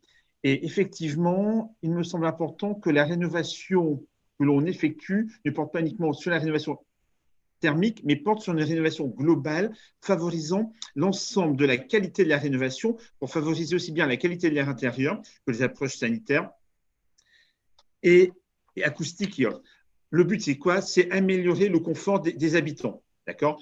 Les matériaux de construction y contribuent, bien évidemment, à la condition, mais, mais ça, je, je, souscris totalement au propos de monsieur le président de, la CAPEB, euh, à, la condition que, bien sûr, que ces réalisations se fait dans, dans euh, les, règles de, les, règles, les règles de l'art, mais ce que font la plupart des, artisans, bien évidemment. Voilà, donc les industriels sont engagés sur la sortie de ces solutions, hein, sur l'arrivée de, de, solutions qui sont déjà éprouvées et voir l'arrivée de nouvelles solutions. Merci.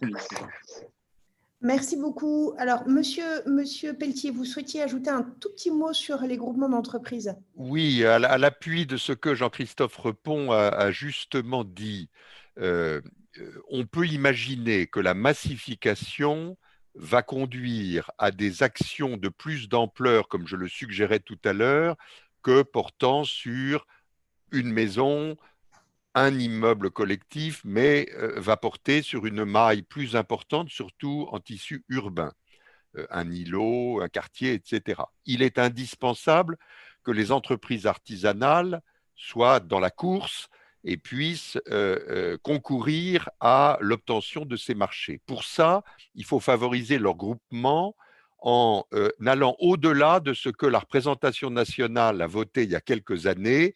Nous avions proposé que vous autorisiez les groupements d'entreprises conjoints mais non solidaires, des entreprises artisanales, sans limitation de chiffre d'affaires et que cela puisse concerner à la fois les marchés publics et les marchés privés.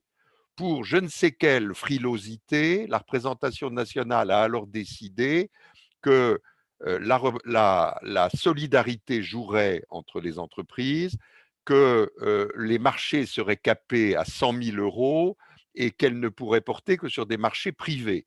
Autant dire qu'on a accouché d'une demi-souris là où il fallait encourager les entreprises artisanales à se grouper.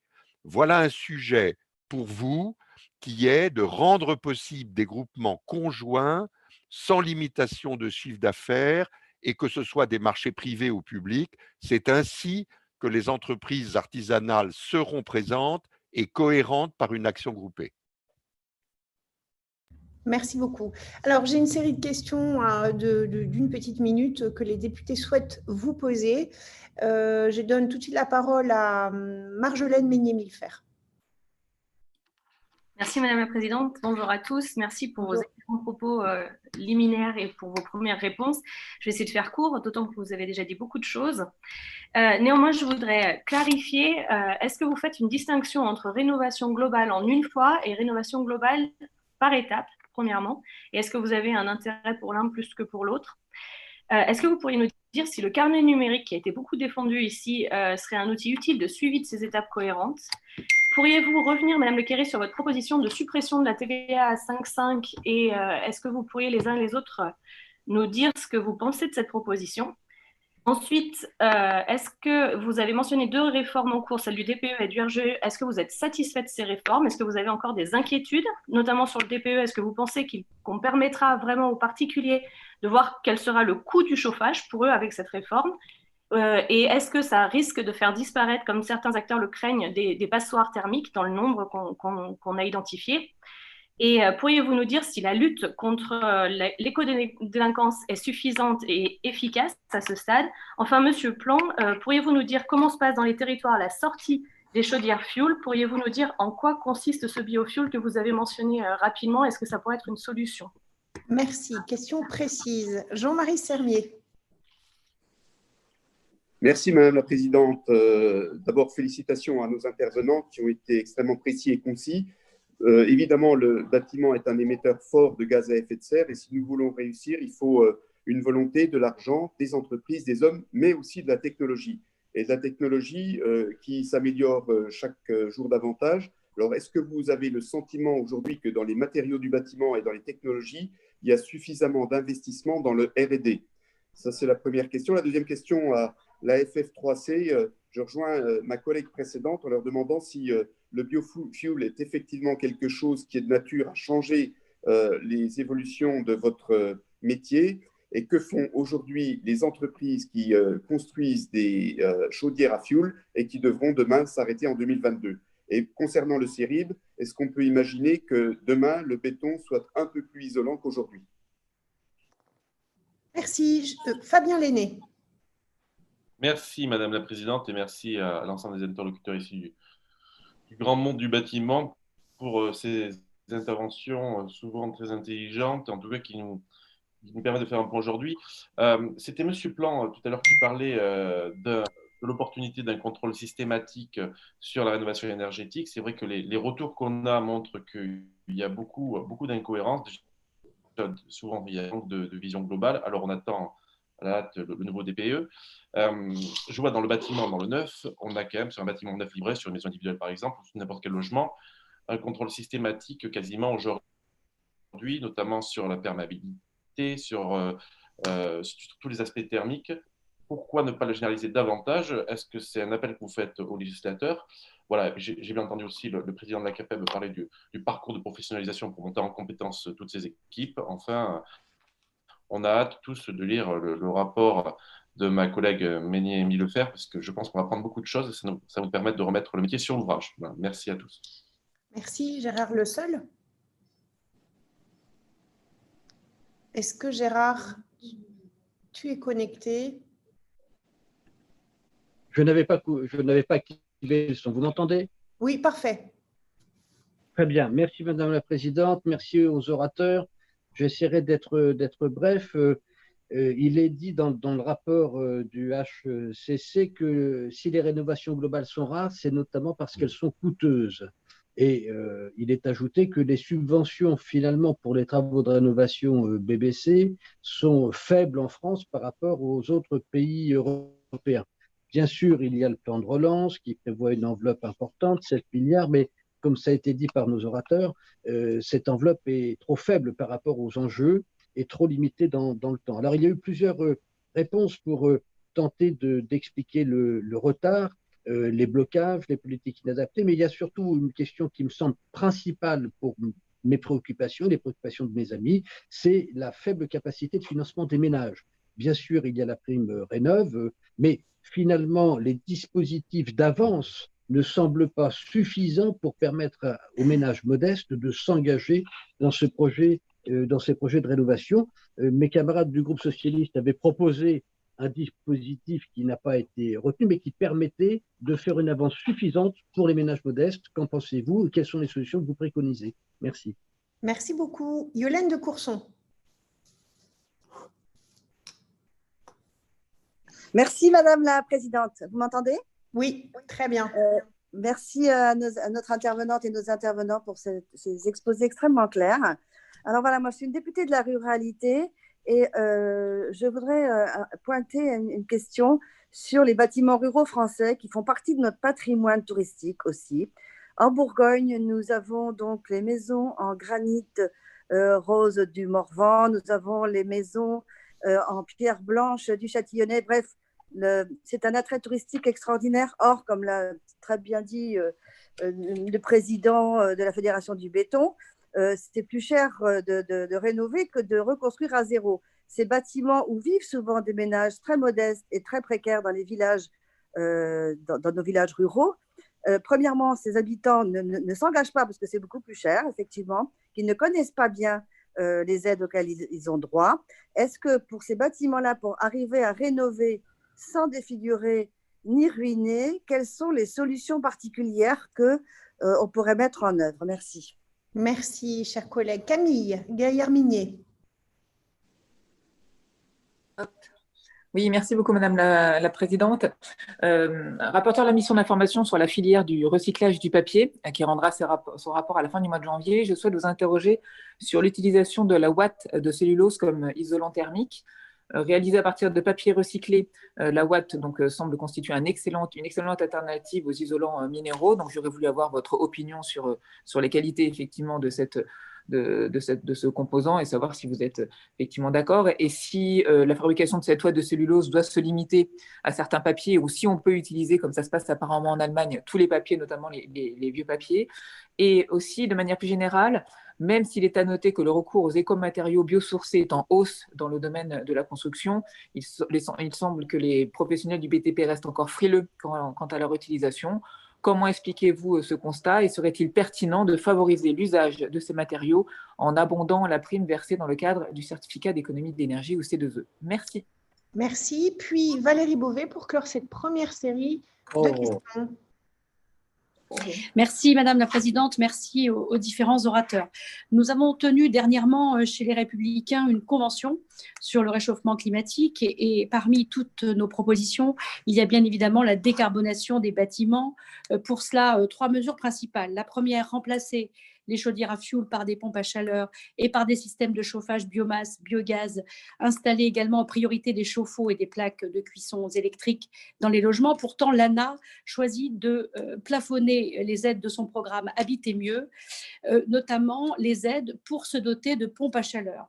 Deuxièmement, rénover à l'horizon 2040 les passoires euh, énergétiques, EFG e pour les convertir en D. Cela concerne évidemment un certain nombre de concitoyens les plus, les plus précaires. Et troisièmement, fixer l'objectif de zéro gâchis d'énergie dans les bâtiments du secteur tertiaire. Notre projet euh, pourrait permettre de réduire la consommation d'énergie de l'habitat principal de 27%, euh, soit un coût de 240 milliards d'euros sur 30 ans, ce qui fait 8 milliards par an. Je voulais savoir ce que vous pensiez euh, des exemples de, de ces mesures et quelles sont celles que vous pourriez évidemment reprendre à votre compte. Je vous remercie. Merci, chers collègues. Alors, Madame Lequéré, est-ce que vous... Voilà, je vous laisse la parole pour euh, les, les merci, réponses. Merci. Euh, déjà, euh, première intervention par rapport aux rénovations globales ou par étapes. non, on n'a pas de préférence. En fait, ce qui compte, c'est vraiment d'encourager des rénovations plus ambitieuses, qu'on le fasse global, qu'on le fasse par étapes, c'est équivalent. Euh, on note ici euh, l'exemple en particulier de l'Allemagne qui vraiment euh, augmente le taux de financement avec l'ambition de la rénovation et qui demande une obligation à l'assistance à maîtrise d'ouvrage. Et on voit ici le parallèle avec la construction dans le neuf où on a effectivement une, une assistance globale pour la construction et on pense que l'assistance globale au niveau de la rénovation peut aussi aider à faire ce parcours par étapes, par exemple exemple, euh, au niveau euh, euh, du bâtiment ou de la rénovation énergétique du, bâtiment. Et le carnet numérique s'insère dans cette perspective, mais on n'a pas de recommandations précises à faire sur, sur cet outil. Vous avez parlé, vous, vous m'avez demandé de commenter sur la TVA à 5,5% Donc, nous avons euh, regardé les évaluations qui existent sur cette TVA et elles démontrent actuellement, ces évaluations, que euh, le taux de 5,5% est trop faible, en fait, pour vraiment inciter euh, un changement de mesure et que cet argent serait possiblement mieux dépensé s'il était redirigé dans les rénovations plus, pour encourager les rénovations BBC, qui est effectivement l'objectif que l'on essaie d'atteindre à la fin. Donc, c'est une des mesures euh, que l'on a euh, recommandées euh, parmi d'autres. au niveau de la DPE, là, je reviens sur vraiment l'Observatoire énergétique qui doit vraiment commencer à publier son travail. Je veux rebondir sur le commentaire qui a été fait sur les biofuels aussi. en fait, une de nos recommandations, c'est de commencer à intégrer systématiquement sur le long terme euh, l'offre de chaleur euh, bas carbone, dont les biofuels euh, seraient un élément. là, cette offre de chaleur passe de deux côtés, c'est-à-dire qu'on peut soutenir les pompes à chaleur qui sont des solutions individuelles hein, pour les maisons et les bâtiments, mais on peut aussi soutenir les réseaux de chaleur. Et les réseaux de chaleur doivent être conçus au niveau régional, voire au niveau par quartier. Et donc, il y a un travail à faire ici pour encourager, soutenir les régions dans leur élaboration de la stratégie, les, régions, les collectivités, dans l'élaboration de leur stratégie pour décarboner leur parc de bâtiments. Et les biofuels pourraient être un des éléments euh, apportés dans l'offre euh, de euh, chauffage bas carbone. Euh, dernier élément sur lequel je veux rebondir, c'est la faible capacité de financement des ménages. Euh, effectivement, euh, il y a un problème de financement qui doit être résolu. C'est vraiment au gouvernement de regarder ça plus en détail. On, on, recommande dans notre rapport de soutenir vraiment en proportionnel au euh, au, coût et euh, à l'ambition de la rénovation. Euh, nous avons été entendus par le Conseil de défense écologique la, semaine prochaine, la semaine dernière ou il y a dix jours, où M. le maire était particulièrement présent ici, et nous avons fait le point qu'il doit développer une approche à 10 ans pour le financement public et privé et euh, cet aspect a été discuté euh, lors euh, de ce Conseil de défense écologique. Et je pense que le gouvernement est très conscient de devoir débloquer une stratégie sur le long terme pour le financement des rénovations. Merci. Est-ce que M. Pelletier, vous souhaitez… Ah oui, volontiers. Je vais donner quelques éléments de réponse. à Marjolaine Meignier-Millefer, euh, euh, je reviens sur la question de la, de la TVA 5.5. Elle est vraiment structurante de l'action de rénovation énergétique. Et moi, j'ai proposé dans le rapport que j'évoquais tout à l'heure, remis à, Emmanuel Vargon, d'aller plus loin et d'appliquer la TVA à taux réduit à l'ensemble des opérations de rénovation parce que, au-delà de la question énergétique, elle met en cause un sujet, on n'a pas encore prononcé le mot, qui est celui du vieillissement qui, euh, allant à une vitesse euh, tout à fait inquiétante jusqu'à 2035, il y aura 5,2 ou 5,3 millions de euh, personnes de plus de 85 ans en 2035. il va falloir les maintenir à domicile, donc adapter le logement au vieillissement et au handicap. Et la performance énergétique est un élément d'un dispositif global de rénovation sur lequel on devrait s'attacher et qui mériterait une TVA à taux réduit. Deuxième question sur la lutte contre l'éco-délinquance. A-t-on des outils suffisants? La réponse est oui, bien sûr. On manque dans la mise en œuvre euh, d'une volonté générale des parquets de poursuivre. On manque dans la mise en œuvre euh, d'une volonté des maîtres d'ouvrage à qui on vient offrir des prestations à un euro, qui se sentent complètement déresponsabilisés parce que, en somme, ils n'ont rien à payer et qui se voient euh, dans une position euh, inconfortable, en plus de reprocher à l'entreprise qui est intervenue d'avoir mal fait les travaux. Et donc, il y a une perte en ligne importante lorsque ces travaux ont été faits par des gens euh, qui euh, ne sont pas dignes d'être qualifiés d'entreprise artisanale. À M. Sermier, oui, il a raison. On pêche dans le domaine de l'industrie immobilière en général d'une recherche et développement suffisante. Toutes les branches de l'industrie ont une RD très développée, elle est encore extrêmement faible dans ce, secteur-là et il faut s'y atteler. Euh, sur le contrôle systématique des travaux, euh, l'audit postérieur, euh, comme la KfW allemande le, le, prône, le met en œuvre, est une, est une bonne idée. Simplement, ça conduit la KfW à voir le nombre des rénovations diminuer considérablement parce qu'on n'a pas les moyens humains d'assurer ce contrôle par un tiers. Est-ce que l'autocontrôle qu'évoque Jean-Christophe Repon devrait être mieux caractérisé? C'est peut-être une voie et je m'arrête là. Merci. Monsieur Repon, vous vouliez peut-être ajouter un petit mot? Oui, bien évidemment, sur la TVA 5.5, vous savez que la CAPEB porte euh, cette vision-là et forte de l'expérience passée euh, de la création d'emplois et d'activités, nous, pensons que c'est un levier essentiel. Et on voit bien que c'est souvent ce levier-là, ces cinq points euh, qui manquent pour engager des chantiers. Donc, euh, et, et, je suis désolé de le dire, mais c'est vrai que la fibre euh, citoyenne uniquement sur la rénovation énergétique des particuliers, elle n'est pas encore très présente. Ça veut dire qu'il vaut mieux engager cette réflexion lors d'une rénovation pour le mieux vivre à la maison, c'est-à-dire évidemment à être mieux isolé, mieux chauffé, etc. Donc c'est pour ça que l'on prône depuis quelques années la TVA à taux réduit sur l'ensemble de la rénovation, ce qui nous permet pour le coup de créer de l'emploi et on, a vu que les coûts euh, du bâti n'avaient pas augmenté euh, puisque souvent il nous est euh, mis en face l'échec de la, de la TVA à taux réduit sur la restauration. Pour le bâtiment, on a bien vu qu'il n'y avait pas eu d'augmentation de prix du bâti, donc c'était bien à la faveur des, particuliers et un levier supplémentaire pour engager des chantiers. Après, nous, c'est un peu aussi pour faire le lien avec la RE 2020.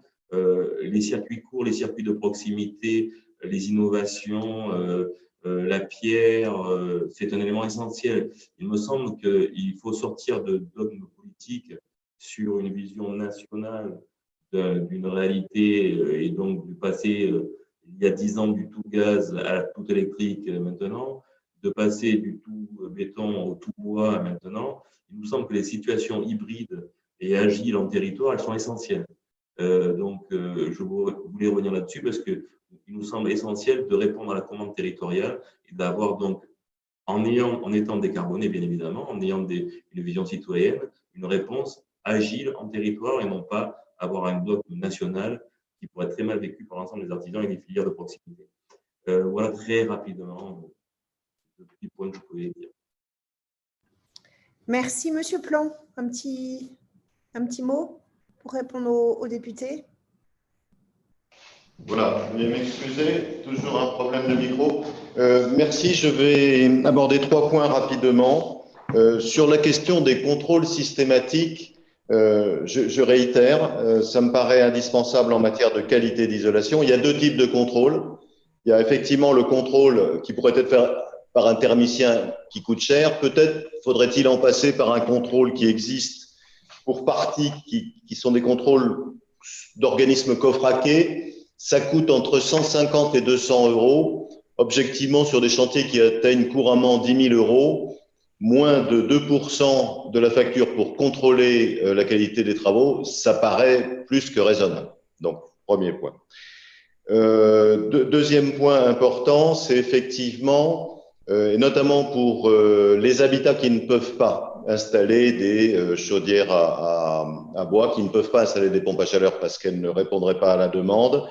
la conversion vers le biofuel est une, urgence en quelque sorte en, 2030, euh, nous sommes euh, capables d'assurer que le marché actuel du fioul fossile sera divisé par quatre.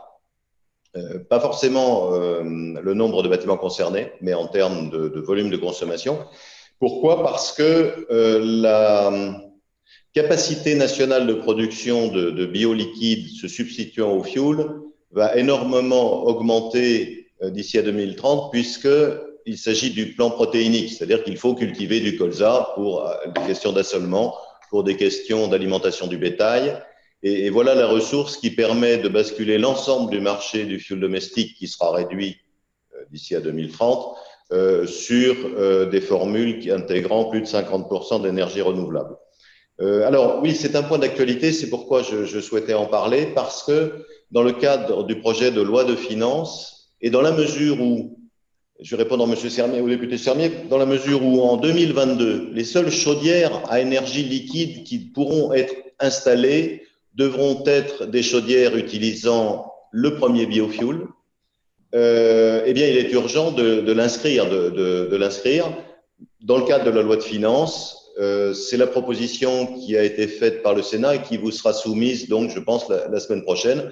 Donc, nous ne pouvons qu'appeler à mettre en place euh, cette, euh, ce process. Pourquoi? Ben Parce que les constructeurs de chaudières, en effet, euh, ont déjà travaillé sur le sujet, mais ils doivent labelliser leur matériel dans le courant de l'année 2021. C'est donc maintenant qu'il faut le décider. Il n'y a pas véritablement de rupture technologique, heureusement, c'est d'ailleurs l'intérêt de la solution.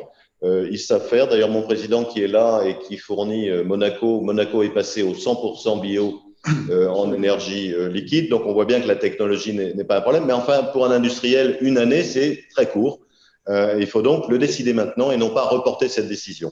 Et le dernier point, si vous me permettez, ça concerne euh, le RGE. Le, le, RGE a son mérite, le, le RGE a ses défauts. Euh, on parlait, la, la, députée Marjolaine euh, Meunier-Milfer parlait d'éco-délinquance. Juste une observation, juste un témoignage de, de cette semaine je, je, vérifiais pour des raisons de, de voilà, de, de, compatibilité de dossier, on va dire comme ça, l'attribution de RGE à une entreprise. En fait, une entreprise euh, qui pourrait être qualifiée d'éco quelque chose. Euh, on lui a retiré son RGE cet été. Le site FAIR indique que cette entreprise est toujours euh, RGE et qu'on peut faire appel à elle. Voilà, il y a sûrement, c'est un détail, une anecdote, mais il y a sûrement encore pas mal de progrès à faire. Merci. Merci à vous. Et puis, Monsieur Manzoni. Oui, merci Madame la Présidente. Juste quelques points dans, le temps qui, m'est imparti euh, très court. Juste, vous savez tous que le béton a quand même des, qualités euh, euh, d'isolation reconnues. Il faut savoir qu'aujourd'hui, il existe une offre de solutions béton hein, avec des qualités d'isolation performantes, hein, type des, bétons de pierre ponce, de, de granulats d'ardoise expansée ou de béton cellulaire au-delà des bétons traditionnels. Je réponds juste concernant le CERIB. le CERIB a déposé un brevet qui concerne ce qu'on appelle un béton mousse, je ne vais pas revenir sur la, avec un, brevet qui s'intitule thermolytis, d'accord, qui euh, est, un béton ultra léger qui favorise notamment la mise en œuvre, bien évidemment, et à la fois euh, avec à la fois des qualités d'isolation reconnues, des performances mécaniques et un faible impact environnemental. Donc sachez-le, le CTI hein, est engagé également dans, dans l'évolution de, nouvelles techniques. Hein, en vue de l'isolation. Merci. Merci, merci beaucoup pour ces précisions. Alors, j'ai une deuxième série, deuxième et dernière série de questions. Je vais donner la parole à Jacques Rabal. Euh, merci Madame la Présidente. Euh, bravo pour cette table ronde très importante, hein, parce que bien évidemment, il y a les félicitations aux intervenants, les objectifs climatiques, la lutte contre la précarité, et puis tout ce qui touche à la nécessité de créer de l'emploi, surtout dans, dans cette période compliquée. Alors, beaucoup de choses ont été dites par euh, ma, collègue Marjolaine Ménier-Militaire. Et donc, euh, euh, je voudrais revenir sur la TVA à, à, 5,5. Et, j'ai bien entendu les remarques qui étaient formulées, que ce soit qu'il fallait que ce soit une TVA pour la rénovation globale. Donc, vous êtes contre la conditionnalité des aides. C'est la première question. Et la deuxième, deuxième élément qui n'a pas été abordé dans la discussion, c'est comment diffuser les bonnes informations pour favoriser la mise en œuvre de dossiers. Sur le territoire, nous avons une ALEC, Agence locale d'énergie climat, je sais qu'il y en a peu, et qui devrait pouvoir regrouper aussi tout ce qui concerne l'ANA. Que pensez-vous de ce, dispositif, Et donc, voilà les, questions que je vais en saluant les efforts faits par la CAPEB. Merci beaucoup. Merci, cher collègue. Christophe Arendt, si vous pouviez tous euh, et toutes resserrer vos questions. Merci beaucoup. Ça laisse le temps des réponses. Est-ce que Christophe Arendt est connecté? Il ne me semble pas. Sylvie Boucher, Bellecour. Est-ce que Sylvie... Oui. Voilà, oui, oui, je suis là. Merci, Madame la Présidente. Merci, Madame et Messieurs, pour vos interventions. La rénovation énergétique des bâtiments est un levier majeur dans la lutte contre le réchauffement climatique, mais c'est avant tout une, pré occupation fondamentale pour plus de 7 millions de logements mal isolés et les 14% des Français qui disent avoir froid dans leur logement. Alors, vous le savez, la rénovation énergétique des bâtiments est un thème sur lequel les membres tirés au sort de la Convention citoyenne pour le climat débattent en ce moment. Je suis frappée de constater que ces différents groupes de travail débattent de mesures sans pouvoir se baser sur des études d'impact. On, on assiste donc à des propositions sorties de nulle part non chiffrés et qui risquent de se retrouver dans la loi. Il est notamment proposé d'obliger le changement des chaudières au fioul et à charbon d'ici 2030 dans les bâtiments neufs et rénovés. Qu'est-ce que la fédération peut nous donner sur les conséquences de cette mesure, tant sur l'emploi que sur le bilan carbone? Il est également proposé une formation des professionnels du bâtiment et un label dit au coup par coup, avec une expérimentation de contrôle des artisans de proximité. Un chantier serait systématiquement contrôlé à l'issue des travaux. Je suis assez inquiète de mon côté, mais sur ce sujet, avez-vous été consulté et qu'en pensez-vous? Je vous remercie. Merci. beaucoup, Patrick Loiseau. Oui, merci Madame la Présidente. Euh, merci aux intervenants pour leurs propos toujours éclairants. Donc, le rythme des rénovations et leur efficacité demeurent largement inférieurs aux objectifs fixés. Les politiques publiques privilégient trop la rénovation par des gestes tels que le changer une fenêtre ou une chaudière au lieu de mener des programmes qui incluent un ensemble, ce qui permettrait ainsi de réduire la consommation d'énergie de façon très importante, d'au moins 60%. moi, je, souhaite vous poser euh, deux problématiques. La première concerne donc, la publicité qu'on peut, dire, peut dire mensongère sur l'isolation proposée à 1 euro. Il est impératif de mettre en place un système la contraignant ou qui permette de mettre de l'ordre dans ce dispositif frauduleux le deuxième point concerne la, labellisation RGE. donc qui permet aux clients, donc aux, particuliers en fait, de bénéficier de subventions et d'avantages fiscaux. Euh, ce, label est difficilement accessible pour les toutes petites entreprises où la procédure pour, pour l'obtenir est très compliquée. Ne pourrait-on pas mettre en place un système tel que Calibat? Merci, cher euh, collègue. Voilà, merci. Merci beaucoup. Jean-Marc Zoulézy.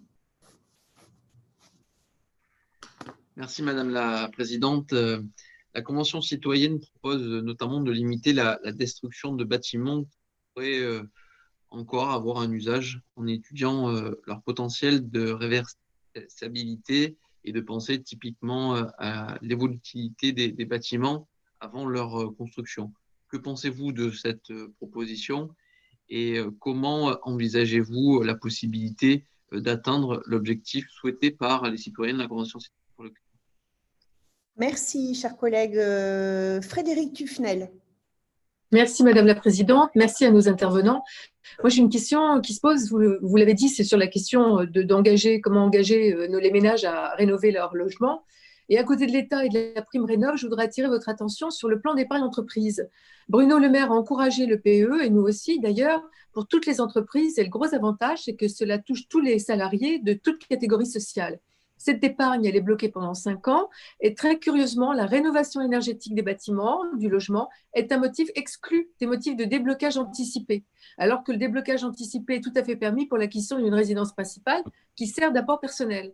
Alors, quel est votre avis sur ce sujet? Car ce serait une réponse efficace pour aider les ménages ruraux ou urbains et urbains à financer leur reste à charge. Je vous remercie. Merci beaucoup. Sylvain Templier. Oui, merci Madame la Présidente. Euh, je voudrais revenir sur euh, la, thématique exposée par euh, mes collègues Prudhomme, Loïc Prudhomme et puis Camille, et Camille c'est-à-dire la, conciliation entre la santé environnementale et humaine, le One Health, et qui Camille parlait de, de la Watt. voilà, il y a plusieurs sujets la qualité de l'air et les matériaux utilisés pour l'isolation. Euh, L'ANSES avait fait euh, en 2016 une étude sur l'impact des fibres de laine de verre ou de laine de roche euh, qui montrait que les, données étaient assez limitées. et je pense que vous n'avez pas les, autres fois répondu aux questions de mes collègues. Il existe une multitude d'isolants biosourcés et naturels, donc je pense au chanvre aussi, notamment qui n'a pas été abordé. Euh, le, monsieur euh, du béton nous a parlé de, nouveaux bétons plus légers, etc., et euh, avec un faible impact environnemental. Faible impact environnemental, c'est encore trop, pas du tout d'impact, ce serait mieux. Mélanger de la chaux et du chanvre, ça me paraît une meilleure idée. Voilà, je voudrais avoir quelques vos, opinions sur ce, sur ce sujet. Merci, chers collègues, et merci pour le placement de produits au passage. Votre t-shirt. Il, y a des producteurs de chanvre partout en France et pas qu'en Haute-Marne. D'accord. Euh, Véronique Rioton. Merci, Madame la Présidente. Euh, moi, je voudrais revenir sur les propositions de la Convention citoyenne. Certains d'entre vous, vous l'avez évoqué, notamment votre avis sur la rénovation euh, globale, mais la Convention citoyenne fait des propositions et ils vont plus loin que ce qu'on avait fait dans la loi énergie-climat, notamment euh, sur la contrainte auprès des propriétaires. Je parle des occupants ou des bailleurs, hein, puisque la contrainte vise à, rénover d'ici 2030 et puis euh, les contraintes, c'est blocage euh, euh, de l'augmentation des loyers, c'est l'interdiction de la mise en location, éventuellement le malus sur la taxe foncière. Je voudrais avoir votre avis à chacun d'entre vous sur, sur cette augmentation des contraintes. Merci. Merci. Alors, j'espère n'avoir oublié personne. Stéphane Buchou, pardon. Voilà. Est-ce que Stéphane, euh, tu es connecté Oui, je suis là, merci. Euh, voilà, parfait. Pardon, j'ai failli t'oublier. Je, t'en prie. Euh, je, me suis connecté un peu, un peu tard, désolé. Merci beaucoup, merci à, tous les intervenants. Moi, j'avais une question très rapide qui concerne en fait le, rapport qu'a rendu le Haut Conseil pour le climat il y a quelques semaines, qui s'appelle Rénover, Rénover mieux, dans lequel pardon, mis en avant l'exemple, euh, l'exemple allemand qui exige le recours à un conseiller euh, en rénovation pour bénéficier des, des mécanismes publics de soutien. Et, je voulais avoir votre, euh, votre avis sur, sur, une, sur ce type de proposition, si, elle était, si elle était mise en place en, en France qui permettrait peut-être de mettre de l'ordre, entre guillemets, pour l'ensemble des aides qui sont aujourd'hui proposées, proposées dans, notre, dans notre pays et, et, bénéficier évidemment d'un guichet unique. Merci pour votre réponse. Merci beaucoup. Madame Le Quéré. Euh, merci. Déjà, en réponse à la dernière question, là, euh, oui, l'exemple allemand euh, qui demande, qui demande, qui a une obligation à l'assistance à la maîtrise d'ouvrage est un bon exemple, sans aller jusqu'à l'obligation, effectivement, avoir cette assistance pour accompagner soit les rénovations globales, soit les rénovations par geste est, euh, très utile et encouragé.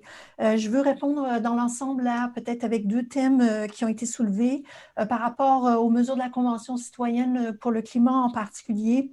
en fait, ce qu'on voit beaucoup dans l'approche du gouvernement, c'est une approche par mesure et qu'il faut vraiment passer de l'application de mesures à l'application de stratégies sur le long terme. Donc, on a recommandé au gouvernement d'augmenter dans tous les secteurs, en fait, le pilotage de la stratégie bas carbone de dire comment le gouvernement allait mettre en place suffisamment de mesures cohérentes pour accélérer euh, justement euh, ces rénovations. Et euh, le, les recommandations du Haut Conseil pour le climat, c'est un bon exemple où on a un paquet de mesures et on a besoin de voir ces mesures accompagnées d'une évaluation et d'une cohérence dans leur ensemble. en même temps, euh, l'engagement des citoyens euh, pour accompagner euh, la décarbonation hein, des bâtiments et de tout le système énergétique est très importante. Donc, l'implication de la Convention citoyenne pour le climat, c'est une, expérience à valoriser, mais il faut que le gouvernement garde euh, sa stratégie d'ensemble, offre une stratégie d'ensemble et ça n'enlève pas la responsabilité au gouvernement de faire une stratégie que d'avoir euh, des mesures qui sont mises en place par les citoyens ou qui sont proposées par les citoyens. Le gouvernement doit euh, faire une évaluation en amont, pendant et un suivi de ces politiques d'ensemble et des mesures qui sont mises en place. Le deuxième élément que je veux soulever ici, euh, c'est l'empreinte euh, carbone du bâtiment. Donc, nous n'avons pas dans le cadre de notre rapport bâtiment euh, touché à ce sujet, mais nous avons fait un rapport séparé sur l'empreinte carbone de la France, qui est très importante, qui augmente les émissions en France de 70% Donc, ça, c'est les émissions qui sont à l'intérieur des matériaux. Donc, on peut et on doit aussi amener ces émissions à zéro et donc faire attention aux matériaux de construction et à leur fin de vie est aussi une des priorités à euh, mettre en place. Je vous remercie. Merci. Monsieur Pelletier. Oui, euh, alors, les ALEC comme distributeurs de, de, bonne information, oui, trois fois oui, mais de façon plus générale, je redis que le réseau des conseillers FAIR qui se déploie sur tout le territoire va jouer cet office et que la situation des ménages va s'en trouver largement améliorée. à Madame Boucher-Belcourt, l'insuffisance des études d'impact, oui, trois fois oui, mais c'est un phénomène chronique de l'art législatif en France. Je me permets de le relever. Je trouve que les, les études d'impact sont d'une qualité euh, toujours assez, assez moyenne et euh, je, pense que dans notre domaine, on gagnerait à euh, les développer. à Monsieur Zulesi, est-ce qu'il faut limiter la, destruction de, de, bâtiments comme la Convention citoyenne le prévoit? Oui. Et c'est quelque chose qui est dans l'air du temps.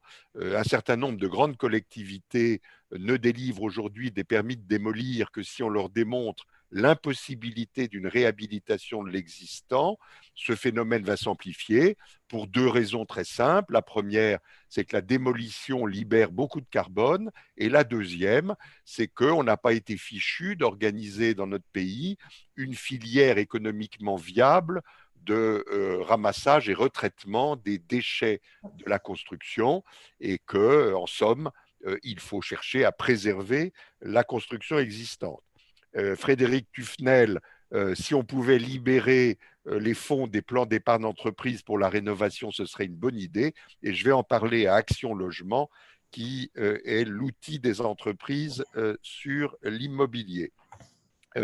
à Monsieur Templier, j'ai déjà dit l'importance qu'il faut accorder à la santé. Euh, je pense que c'est une, une voie d'entrée dans notre sujet qu'on ne privilégiait pas assez.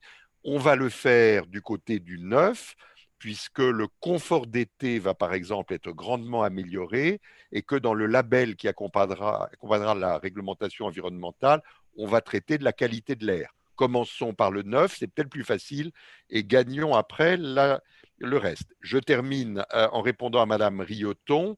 Est-ce que les contraintes que la Convention citoyenne propose d'ériger à l'encontre des bailleurs pour qu'ils transforment leur parc sont bienvenues ou, excessives? Euh, Je redis, si on leur donne du temps et si on accompagne d'incitation, les contraintes sont admissibles, mais attention, on est en train de parler d'un gros sujet, 7 millions de logements locatifs privés, 7 millions, détenus par 2 millions et demi de petits propriétaires qui sont non professionnels.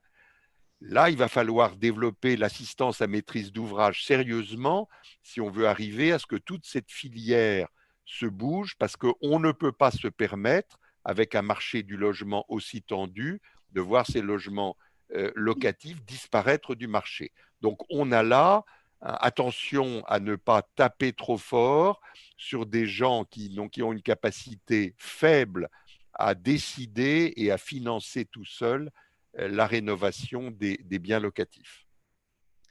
Merci. Alors, pour, un, pour info, c'est que nous avons voté dans la loi économie circulaire la création d'une filière REP du bâtiment. Donc, on espère voilà, desserrer un certain nombre de contraintes qui pèsent sur le secteur, en tout cas pour la déconstruction, le réemploi et le recyclage. Donc 2022, il me semble, dans, mes souvenirs. Merci beaucoup. Euh, Monsieur Repon, s'il vous plaît. Juste un, point sur euh, la TVA et l'éco-conditionnalité. Seules les primes sont basées sur l'éco-conditionnalité. Vous, pensez bien que nous prenons une TVA 5,5 sur l'ensemble de la rénovation. Donc, nous ne voulons surtout pas que la TVA devienne euh, éco-conditionnelle parce que ça limiterait bien évidemment les chantiers et ça détruirait l'emploi euh, dans les entreprises artisanales. Donc là-dessus, nous serons très vigilants et nous aimerions euh, élargir le champ, au contraire. Sur, euh, pour assurer la députée sur le coût par coût et les risques du coût par coût, cela existe déjà. Ça existe déjà pour l'électricité et pour le gaz, qui me semblent deux éléments quand même assez importants pour les particuliers pour les, et, pour les ménages.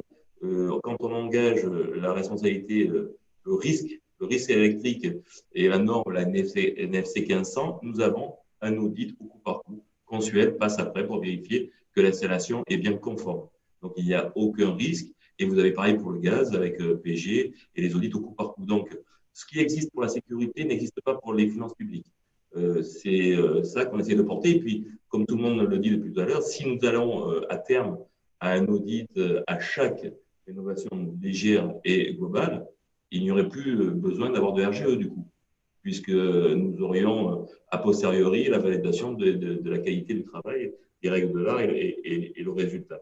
Euh, sur la partie assistance à, à maîtrise d'ouvrage, bien évidemment que nous, nous ne voulons pas tout faire artisan et nous avons nécessairement régulièrement besoin d'encadrement et faciliter justement la qualité du chantier. Donc, bien évidemment, nous sommes aussi favorables à une assistance à maîtrise d'ouvrage. Voilà, Merci beaucoup, monsieur, monsieur Plan. Monsieur Plan, qui rejoint son, son micro.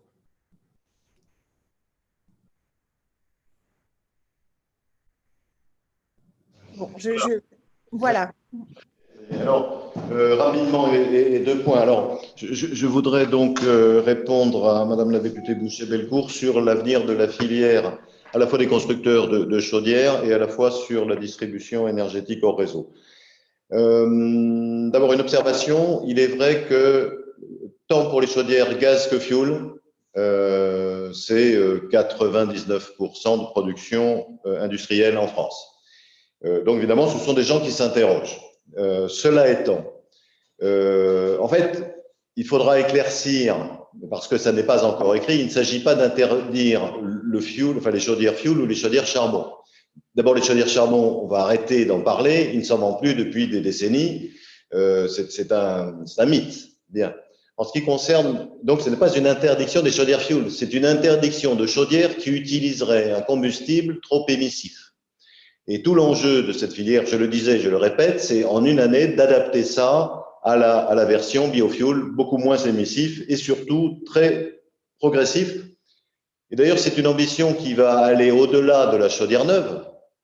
Il faut que les chaudières installées puissent également basculer au, biofuel, 30 et 50% et c'est simple parce qu'il suffit d'adapter le brûleur et non pas la chaudière. Donc, c'est un élément euh, rapide. J'ai un, une deuxième observation sur la question des conseils aux particuliers, voire aux professionnels, en, matière d'accès au financement. Alors, je veux dire, on a parlé d'Action Logement, on a parlé des C2E, on a parlé de l'ANA, Prime Rénov, on n'a pas parlé des CARSAT, et puis on n'a pas parlé non plus des subventions régionales, départementales, euh, communales.